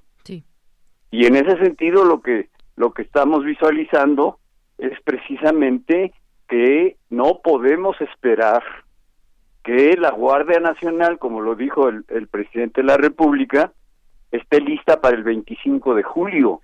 Ya urge acciones coordinadas a los tres niveles de gobierno, pero también a nivel de empezar a generar condiciones en donde los cuerpos policíacos se empiecen a transformar en verdaderos eh, cuerpos de protección a la sociedad y no de vinculación y de y de corrupción vulnerables a estos a estos criminales, a estos, y en, Michoacán ahora a este cártel de, de Jalisco Nueva Generación. Así es, lo que vemos es que estas organizaciones criminales no les importa qué gobierno esté al frente en un municipio, en un estado, a nivel federal. Ellos siguen organizándose y uno se pregunta también muchas cosas. ¿Qué papel juega, por ejemplo, un gobernador del estado que ya lleva ahí varios años? ¿Cómo se coordina con todas sus policías? ¿Cómo se coordina con los municipios? Eh, como bien dice usted, no se puede estar esperando a una Guardia Nacional que parecería ser que pues estamos esperanzados a que vaya a lograr todo lo que no se ha hecho en mucho tiempo, pero sobre todo también esas acciones coordinadas. De pronto hemos visto que, pues más allá de una coordinación hay enfrentamientos entre gobiernos, pero pues como bien dice usted, debe haber una estrategia donde los policías sean los que tomen realmente la, eh, la seguridad y que tomen el poder en estos lugares, porque la gente pues ya está más que cansada. Michoacán ha sido golpeado por mucho tiempo en este sentido. Claro, eh, y mira, yo creo que en este momento eh, pensar en la Guardia Nacional, en su, proceso de, de, creación, transformación, etcétera, pues hay que echar mano coordinadamente y bajo mandato civil el ejército ha estado en las calles. Hay que echar mano de todo lo que se tiene para poder dar este tiempo de, de, de, la... Pero fíjate cómo de la creación coordinada con, con la Guardia Nacional y la generación de nuevos cuerpos policíacos con ética de servicio ciudadano.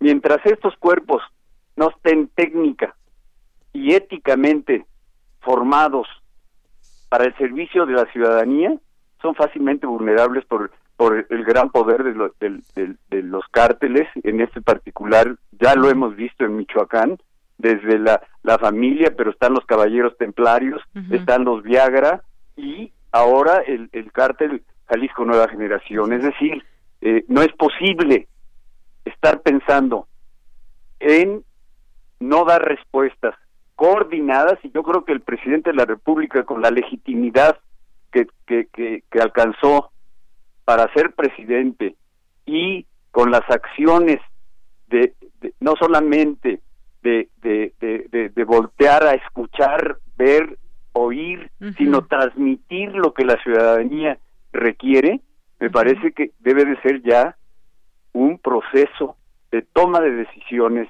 coordinadas, controladas, Sí. Porque si no, esta violencia se sigue desbordando. Exactamente. Ha dicho usted algo muy importante. Ética de servicio ciudadano es lo que quisiéramos para todas las policías de este país en esa profesionalización de la cual nos vienen hablando desde hace muchos años y cambiamos de gobiernos, de gobernadores, de presidente y pues bueno, hasta el momento todavía no podemos decir hay algún cambio en todo este sentido. Vamos a ver esa ética de servicio ciudadano si llega a muchas policías o no llega y se lo sigue comiendo ese tema de la corrupción con el narcotráfico y a veces muchos han declarado, muchos han sido entrevistados, a veces no les queda de otra, son amenazados también los policías. Claro, y ahora esas acciones hay que hay que observar también a otros participantes que de alguna manera han, han ido incorporándose. Hay que hay que pensar en, el poder económico el poder político la, la corrupción de funcionarios etcétera pero hay que atacarlo coordinadamente porque si no se vuelve otra vez la guerra de Felipe Calderón que nos llevó a más violencia. Exactamente. Bueno, pues eh, vamos a seguir en otro momento hablando de esto, doctor apenas vamos a conocer con más detalle cuál va a ser la estrategia que pues de bote pronto se va a dar a conocer por parte del gobierno estatal y en esta que esperamos coordinación también con la federación y con los municipios y bueno pues la gente por supuesto pues mientras tanto es la afectada y preocupada en todo este aspecto. Doctor, muchísimas gracias por conversar con nosotros el día de hoy. No, al contrario, siempre con mucho gusto eh, eh, como universitario.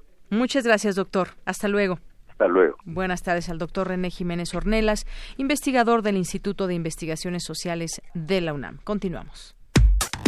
Relatamos al mundo. Relatamos al mundo. Porque tu opinión es importante, síguenos en nuestras redes sociales, en Facebook como Prisma RU y en Twitter como arroba PrismaRU.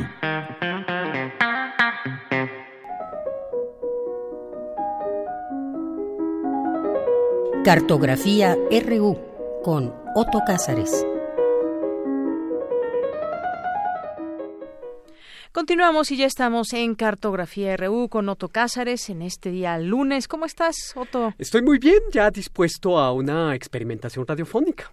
En esta ocasión voy a dedicar este espacio cartográfico a complementar una obra de título Arte Onomía el pasado 24 de mayo, participé en el Museo Teatro, invitado por el director de teatro Alberto Villarreal para el Festival de Arte y Ciencia, el Aleph, en el Centro Cultural Universitario. Eh, yo participé con una, así lo llamo, performance del discurso. Es decir, algo a medio camino entre una conferencia, un acontecimiento teatral y un programa de radio. Mi participación tuvo por título Arteonomía y son reflexiones que celebran el arte y celebran la autonomía. Parte fundamental del proyecto es presentar en vivo, a través de la radio, esta obra en tres partes, cosa que haré para Radio UNAM en mis próximas intervenciones en Prisma RU. Por cierto, entre paréntesis, dicho sea de paso, deploro el recorte de personal de el importante Instituto Mora. Un abrazo solidario a nuestros colegas historiadores. Entonces, ahí vamos.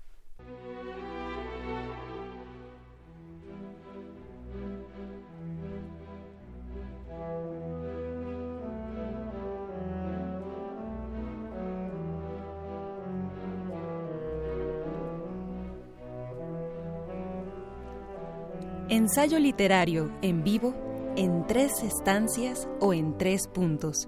Arte Onomía. Museo Teatro coordinado por Alberto Villarreal. Foro Sor Juana Inés de la Cruz. Centro Cultural Universitario. Festival de Arte y Ciencia El Aleph. Paisaje sonoro Héctor Salic. Producción radiofónica Rodrigo Aguilar. Prisma RU. Guión Otto Cázares.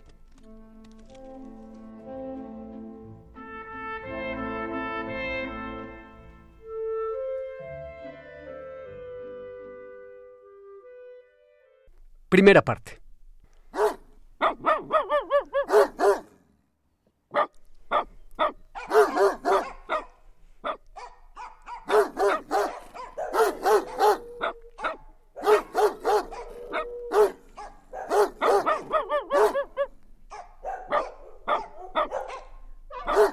Autonomía.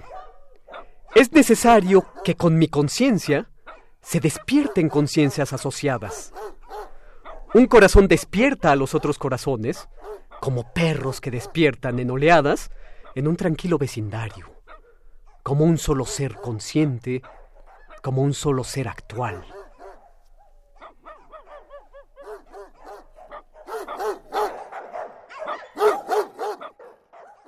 A veces la conciencia puede entenderse como una forma del sentido del tacto. Alargar, alargar la conciencia como quien extiende la mano la palabra autonomía puede, en un primer acercamiento, entenderse como un corazón palpitante, rítmico, con capacidad de tacto.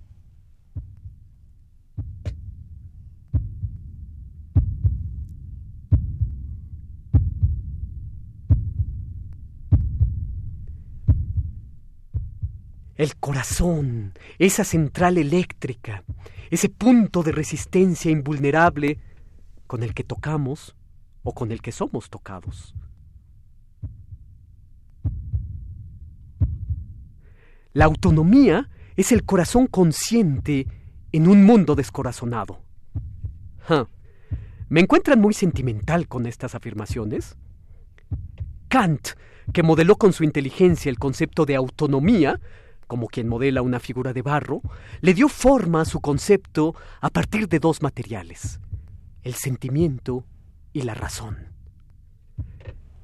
En las metamorfosis históricas del concepto de autonomía subyace la idea del corazón. Veamos.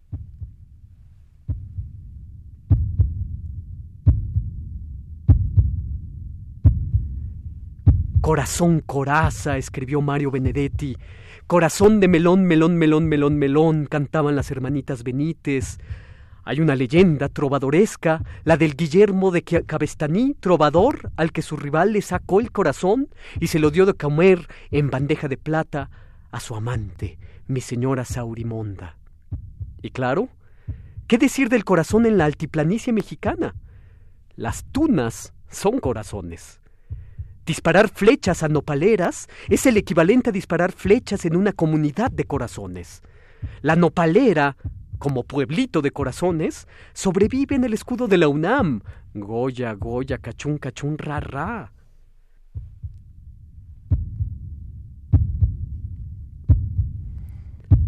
Autonomía es suponer en el otro un corazón palpitante, es decir, suponer en el otro una competencia sentimental. Mi corazón, que es una extensión del sentido del tacto, toca a la puerta de otros corazones.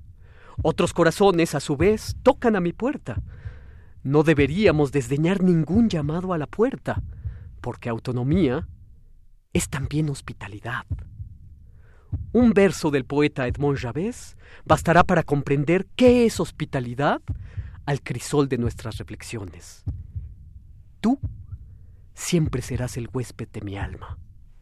Tú siempre serás el huésped de mi alma. Siempre serás el huésped de mi alma.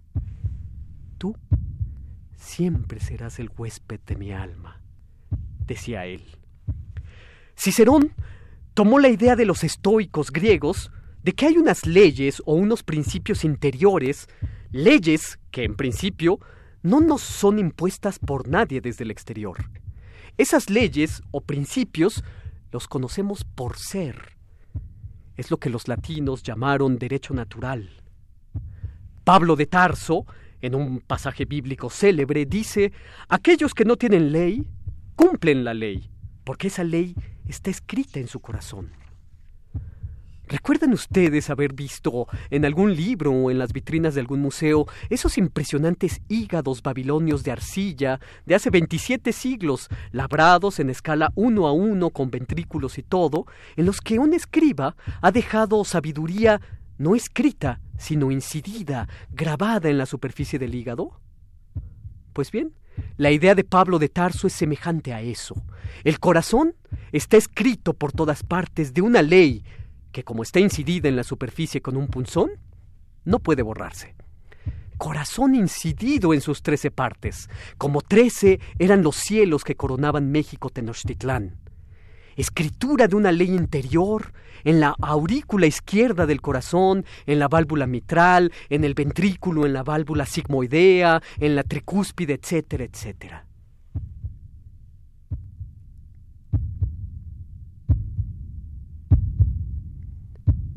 El corazón, inscrito de ley interior, se vuelve corazón lector en San Agustín.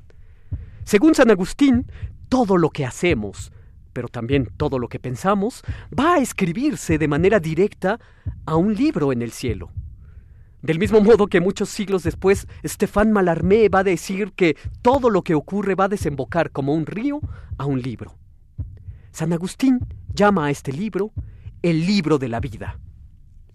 Un libro, mi corazón, escribe otro libro. Una larga vida escribe un largo libro de la vida. Puede escribirlo incluso en varios volúmenes. Los libros de la vida de cada uno de nosotros están almacenados en espera de su lector. ¿Quién es el único lector voraz capaz de leer todos los volúmenes de nuestro propio libro de la vida? ¿Un ángel ávido de las novedades editoriales? No. Somos nosotros mismos los únicos lectores capaces de leer nuestro libro. Somos nosotros los únicos críticos literarios de ese libro. A la capacidad de leer nuestro propio libro de la vida, San Agustín la llamó conscientia, conciencia. Conciencia es deletrear los párrafos de nuestras propias experiencias, como hacemos en el diván del psicoanalista. De modo que si yo no tuviera corazón, y además un corazón que actúa, un corazón constructor y destructor a un tiempo, no podría tener experiencias que leer después en los párrafos del libro de mi vida. Si no pudiera leer mis experiencias, no podría formarme una conciencia. Y sin conciencia, no podría autogobernarme. ¿Ven? El corazón se autodetermina.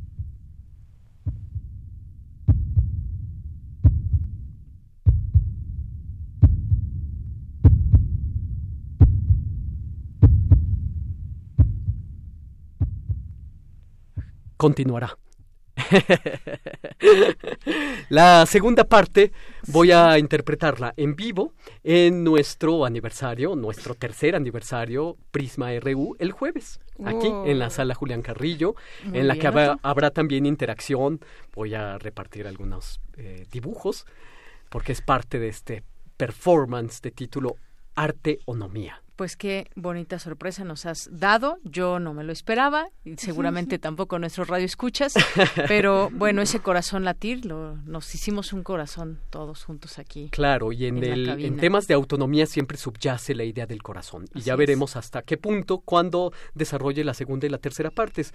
Muchas gracias por sus oídos, gracias a la producción, gracias a Héctor Salic por los paisajes sonoros, a la producción radiofónica de Rodrigo Aguilar y a La Voz del Mundo por hacer esa bella introducción en la rúbrica. Comunidad de corazones. Así Muy es. bien. Como nopaleras.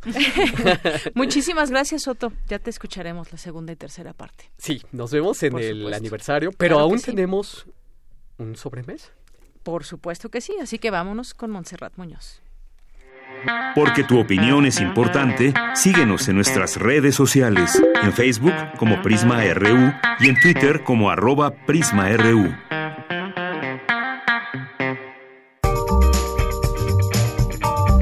Sala Julián Carrillo presenta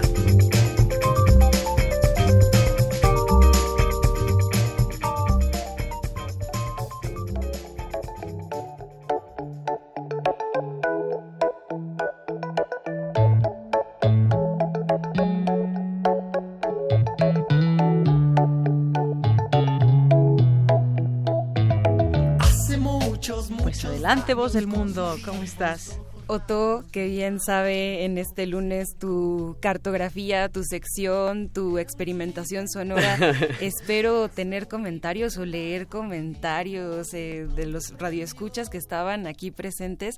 Justo como lo decías, eh, hay que hacer conciencia, conciencia y qué bien sabe también la palabra autonomía ahora Claro. en Radio UNAM, en la universidad y también en la sala Julián Carrillo, porque si bien nos llevamos esa experiencia, la sala podría decir que somos huéspedes de, de esta, de esta alma y de esta experiencia. Estamos en Adolfo Prieto número 133. Aquí es el corazón de nuestras instalaciones. Tenemos una programación cultural de entrada libre de lunes a viernes con eventos especiales. Los lunes son de teatro, los queremos invitar ya a la última función de Vamos Tierra Adentro por el Camino del Real, que aquí también, Otto, tú ya tuviste oportunidad. Estuve el lunes pasado y me pareció espléndida. Me pareció no solamente divertida, me parece tan profunda y tan... eh, creo yo que las obras de teatro como esta que nos presenta Gidi en esta ocasión tiene un linde peligroso entre lo pedagógico y lo escénico. Siempre es un linde peligroso, pero aquí se sortea muy bien.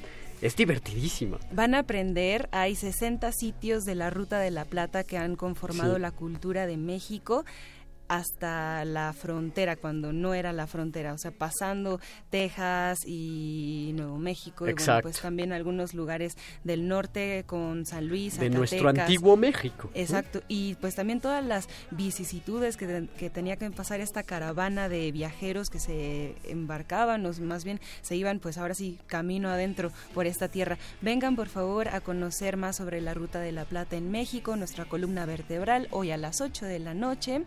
Y bueno, mañana tenemos los martes de, ficciones del Tártaro a los Elíseos, una obra fuerte interpretada por cuatro bailarinas de la compañía de danza y teatro Baliba.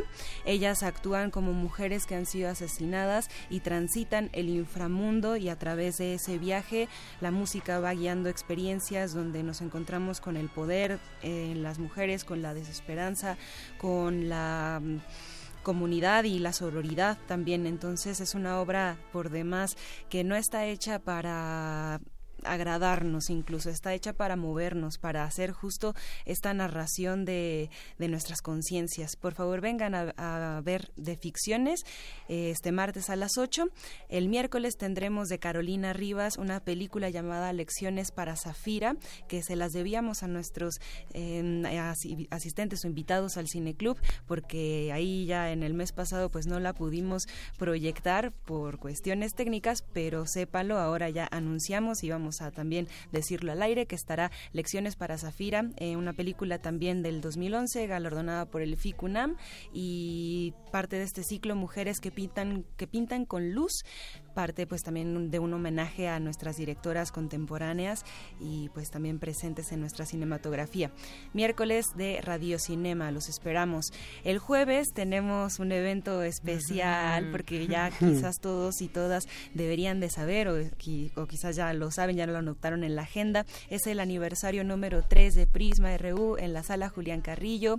Van a ver, pues imagino, charlas interesantes, actos interesantes como el de Otto, eh, música música. en vivo, para darle ese toque de festividad. Notas. Al programa. Y todo al margen de un programa que celebramos juntos con miras universitarias, haciendo también una familia. Esperamos también verlos ahí, esperamos verlas ahí, que lleguen, que tomen fotos, que se la pasen bien.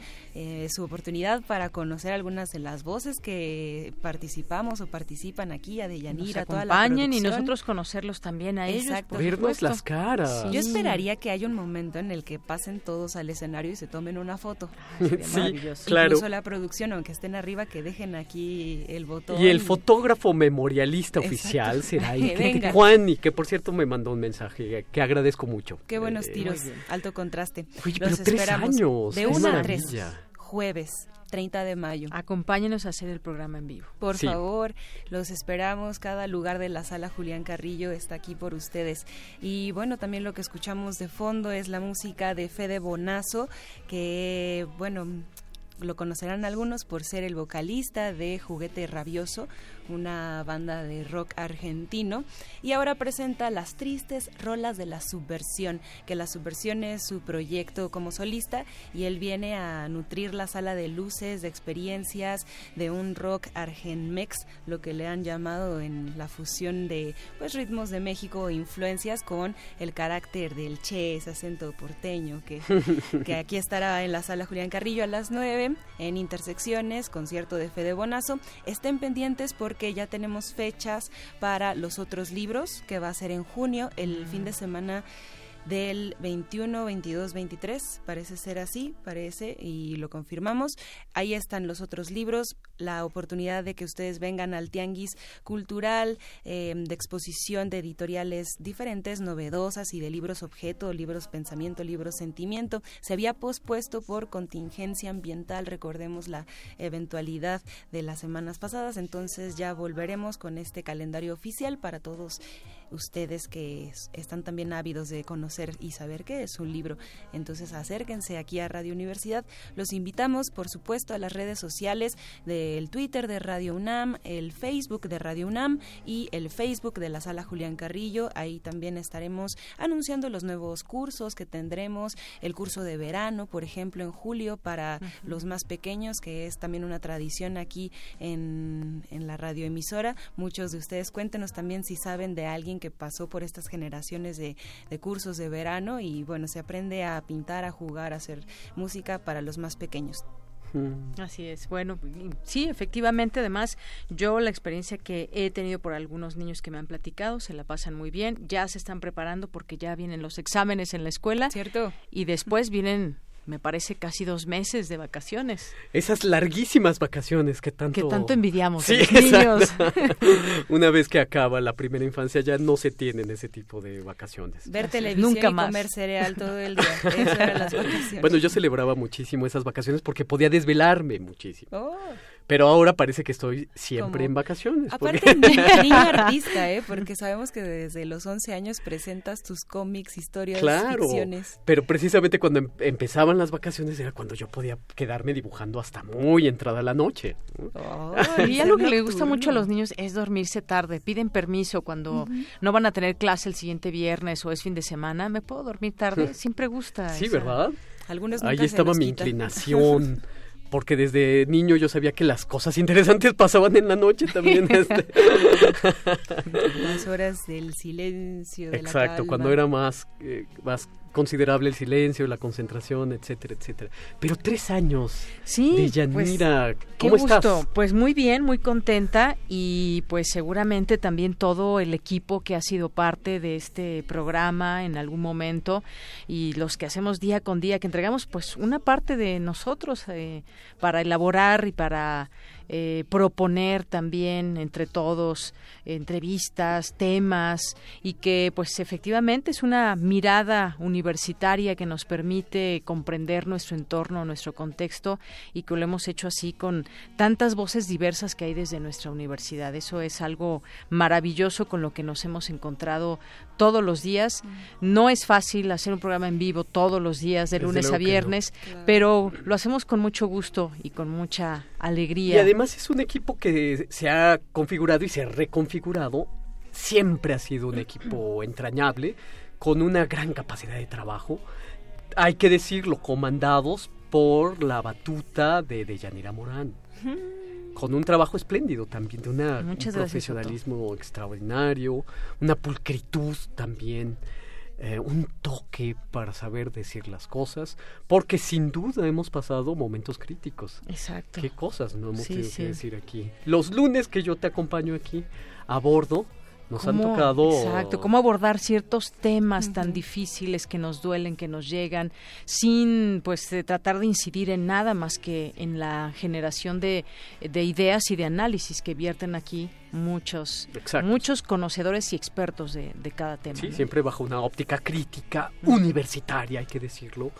Así es. eh, tratando de encontrar la profundidad de las de los asuntos noticiosos, porque hay noticias que pueden pasar muy rápidamente y ser volátiles, y no obstante deben producirnos una reflexión, y aquí la trabajamos, aquí Claro. la, la, com- la facturamos, por así decirlo. Y seguimos empeñados aquí en hacer radio. Eh, eh, y seguiremos, vivimos del aire. Y también, aparte de la reflexión que decía Soto, el gozo, porque si bien también Prisma es un espacio para justo la crítica universitaria, también me parece que es para la difusión de la cultura, de los eventos que pues interesan a la comunidad y aquí yo he escuchado pues agenda de muchos lugares universitarios, también agenda para otros espacios, incluso como anécdota, la semana pasada abordé un taxi y el conductor estaba escuchando el 96.1 de Mm, mira Prisma. qué bien, si nos está escuchando, le mandamos saludos. Lo saludamos, Alberto. sí. Y le pregunté, Señor le dije, "Oiga, Alberto. us- ¿usted escucha mucho este noticiero? Me dijo, sí, la verdad yo escucho Radio UNAM y no sería la primera vez que me pasa. Igual, eh, como usuaria de siempre están ustedes en, en boca y en oídos de nuestros conductores. Pues un saludo a todos ellos. También la comunidad universitaria que viene aquí de en contacto contigo, se registran para las actividades y muchos dicen haber escuchado sobre em, pues los conciertos o sobre la agenda aquí en el programa, los asistentes. Oye, te escuchemos en, en la tarde y ya me vine aquí el, el lunes al teatro. Entonces, para todos ellos quienes hacen pues esta conexión entre Radio UNAM, Prisma, la universidad y pues los ciudadanos y ciudadanas de a pie, aquí estamos y seguiremos. Felicidades Claro. de antemano. Mm. Gra- claro, muchas gracias. Y, y a final de cuentas también ese agradecimiento a toda la, la audiencia de Radio UNAM, de Prisma RU. Son muchos los programas que aquí hay, música y muchas personas que trabajan aquí. Yo creo que es un reconocimiento también a toda su audiencia y que son ellos finalmente los que, gracias a su preferencia, pues podemos seguir en todos estos espacios. Así que va una Vengan el felicitación jueves, para favor. todos ustedes también como radio escuchas. Pues nos despedimos, ya son las tres en punto. Y es un gusto, como siempre, compartir los micrófonos con ustedes. Gracias. Igualmente. Estos días lunes. Gracias, Otto. Gracias, Hasta Monse. pronto, hasta el jueves. Gracias a todo el Hasta el equipo. jueves. Hasta el jueves nos vemos. Sí, por supuesto, ahí puntuales a la una de la tarde. Mi nombre es Deyanira Morán y en nombre de todo el equipo. Gracias, buenas tardes y buen provecho.